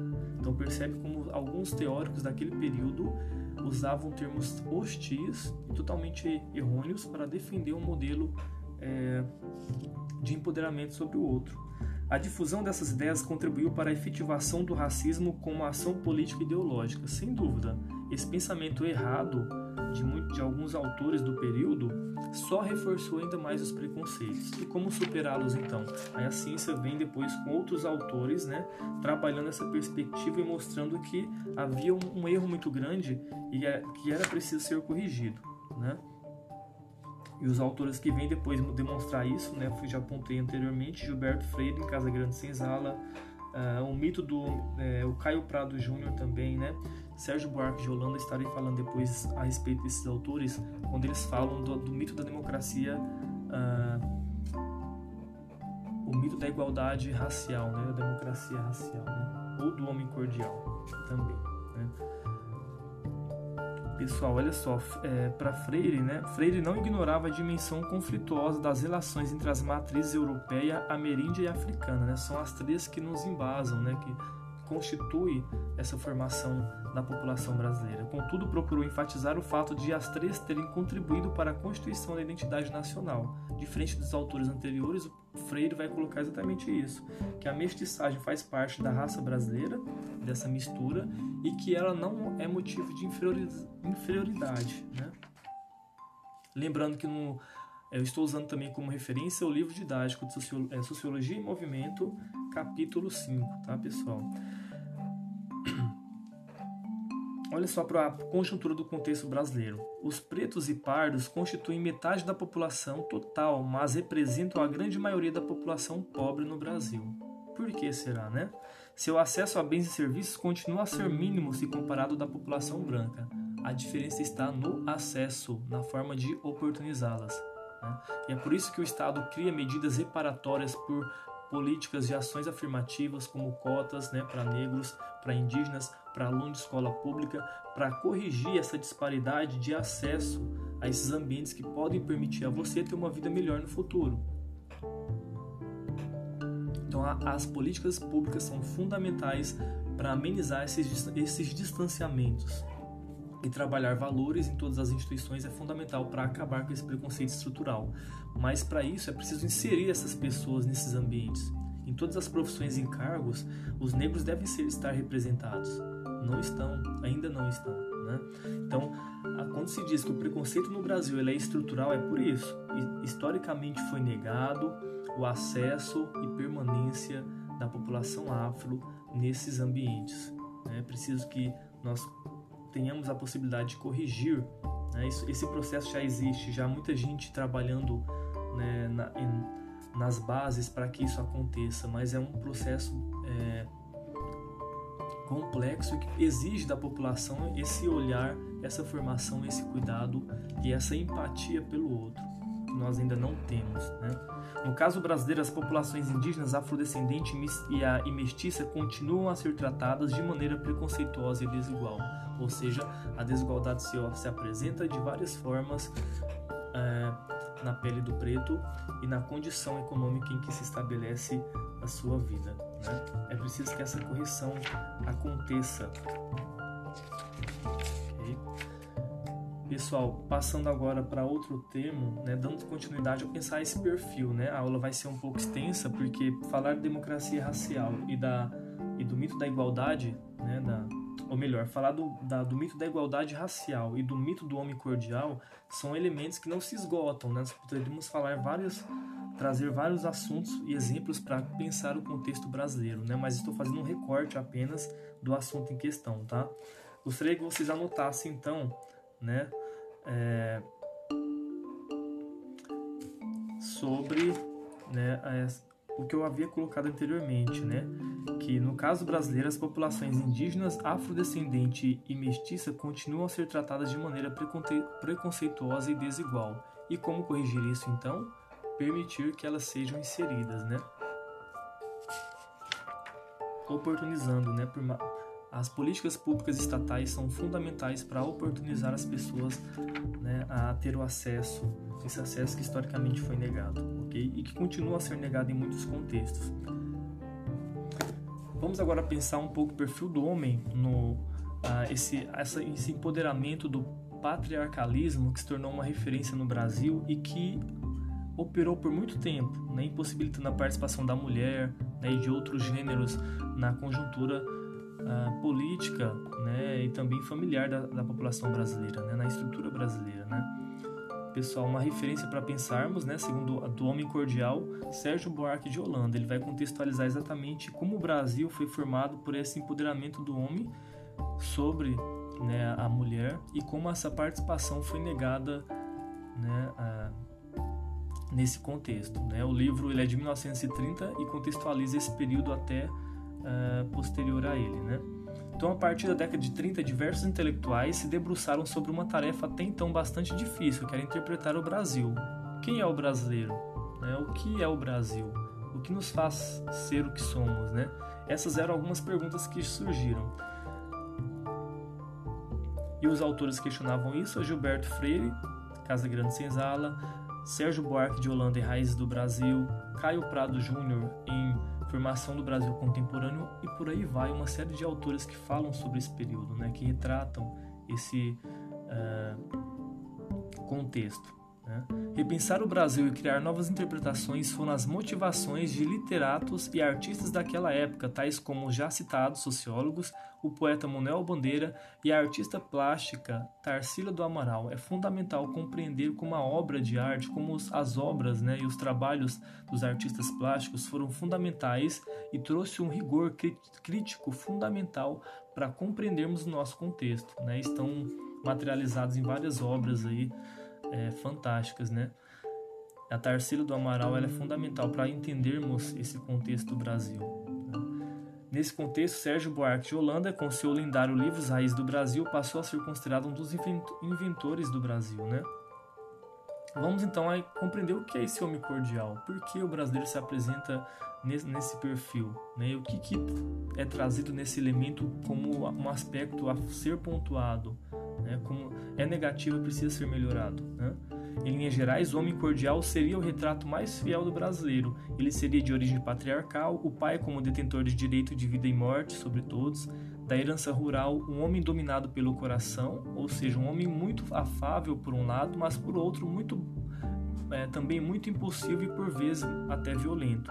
Nesta visão, a rapidez com que o brasileiro passaria de caráter amável para a hostilidade seria uma das fortes características do nosso povo. Olha só o perfil que ele traça aqui, né? Nessa interpretação de Antônio Cândido, o homem cordial não pressupõe bondade, mas somente o predomínio dos comportamentos de aparência afetiva, inclusive suas manifestações externas, não necessariamente sinceras nem profundas, que se opõem aos ritualismos da polidez. O homem cordial ele é visceralmente inadequado às relações impessoais é, de decorrem da posição e da função do indivíduo e não da sua marca pessoal e familiar, das afinidades nascidas na intimidade dos grupos primários. Anotem isso aí, pessoal. Vou retomar aqui então. Olha só. O homem cordial, ele é visceralmente inadequado às relações impessoais de decorrem da, é, que decorrem, ou melhor, da posição e da função do indivíduo e não da sua marca pessoal e familiar, das afinidades nascidas na intimidade dos grupos primários. Né? Então, essa figura do homem cordial, na verdade, não era boa. Por quê? Porque nega a participação de outros gêneros nessa conjuntura. Né? Somente a figura do homem como empoderado impossibilita que as mulheres tenham a participação. E hoje há um movimento muito forte mulheres, né, que ah, movimento feministas, né, e ativistas nesse sentido, que tentam, né, é, corrigir esses erros do passado, permitindo que a ascensão de todos os gêneros seja um fato, né? já que a sociedade ela é multifacetada. A não distinção entre o público e o privado também seria uma característica do, da forte do, do homem cordial, isso não é legal. As relações de sociabilidade apenas aparente, sejam elas de vizinhança ou de trabalho, não considerariam fronteiras entre o seio familiar e a rua. Olha só, ao publicar a obra, Sérgio Buarque de Holanda pensava o passado brasileiro, a então contemporaneidade, e também tinha a ambição de projetar o futuro. Ele acreditava que com o processo de urbanização, o homem cordial estaria fadado ao fracasso e, a, e desapareceria. A radicalização da democracia e a inclusão social deveriam, de acordo com o pensador, ser os grandes pilares para o futuro da nação. Anotem esse termo, pessoal, esse, pelo menos esse, essa, esse fragmento, tá? Vou repetir a radicalização da democracia e a inclusão social deveriam, de acordo com o pensador, ser os grandes pilares para o futuro da nação. Então, trocando em miúdos ou resumindo o pensamento, né, essa figura do uh, por que o mito da, do homem cordial? Porque, na verdade, esse perfil ele não foi positivo para a construção da sociedade brasileira, porque ele traz o homem como elemento central e ele nega a participação de outras referências, ok? E é por isso que ainda hoje a sociedade se apresenta como machista. Né? Esse termo machismo surge a partir disso, do empoderamento masculino em todas as frentes, de trabalho, de serviços né? culturais e tudo mais. Né? Até na religiosidade era apresentado como uma figura correta. Né? Então, esse modelo de inclusão ele acontece em passos lentos, como eu disse. Né? Já há várias frentes trabalhando para que a inclusão, a diversidade seja tratada com naturalidade no Brasil, mas esse processo ele é lento. Por quê? Porque o passado histórico ele é negativo, né? Ele nega a presença do negro, do afrodescendente, dos pretos, né? E nega a participação da conjuntura de, do gênero feminino, né? E outros gêneros na sociedade. Né? Então, é, corrigir essas disparidades ela é fundamental e a sociologia faz o convite hoje para pensarmos é, a nossa condição. Né? O que fica para vocês pensarem? Pensem o perfil de vocês. Todos vocês se enquadram nesse modelo é, padrão? Obviamente não. Então é necessário que também os anseios e direitos e interesses de vocês sejam acessíveis, né? sejam né, defendidos. Né? Então, trabalhar a, a, a informação reflexiva nesse aspecto é trazer para a nossa realidade atual algumas mudanças que nós precisamos fazer. Né? Agora é a nossa vez de participar da transformação da sociedade. Nós, com sem dúvida, já estamos fazendo isso com a difusão de informação.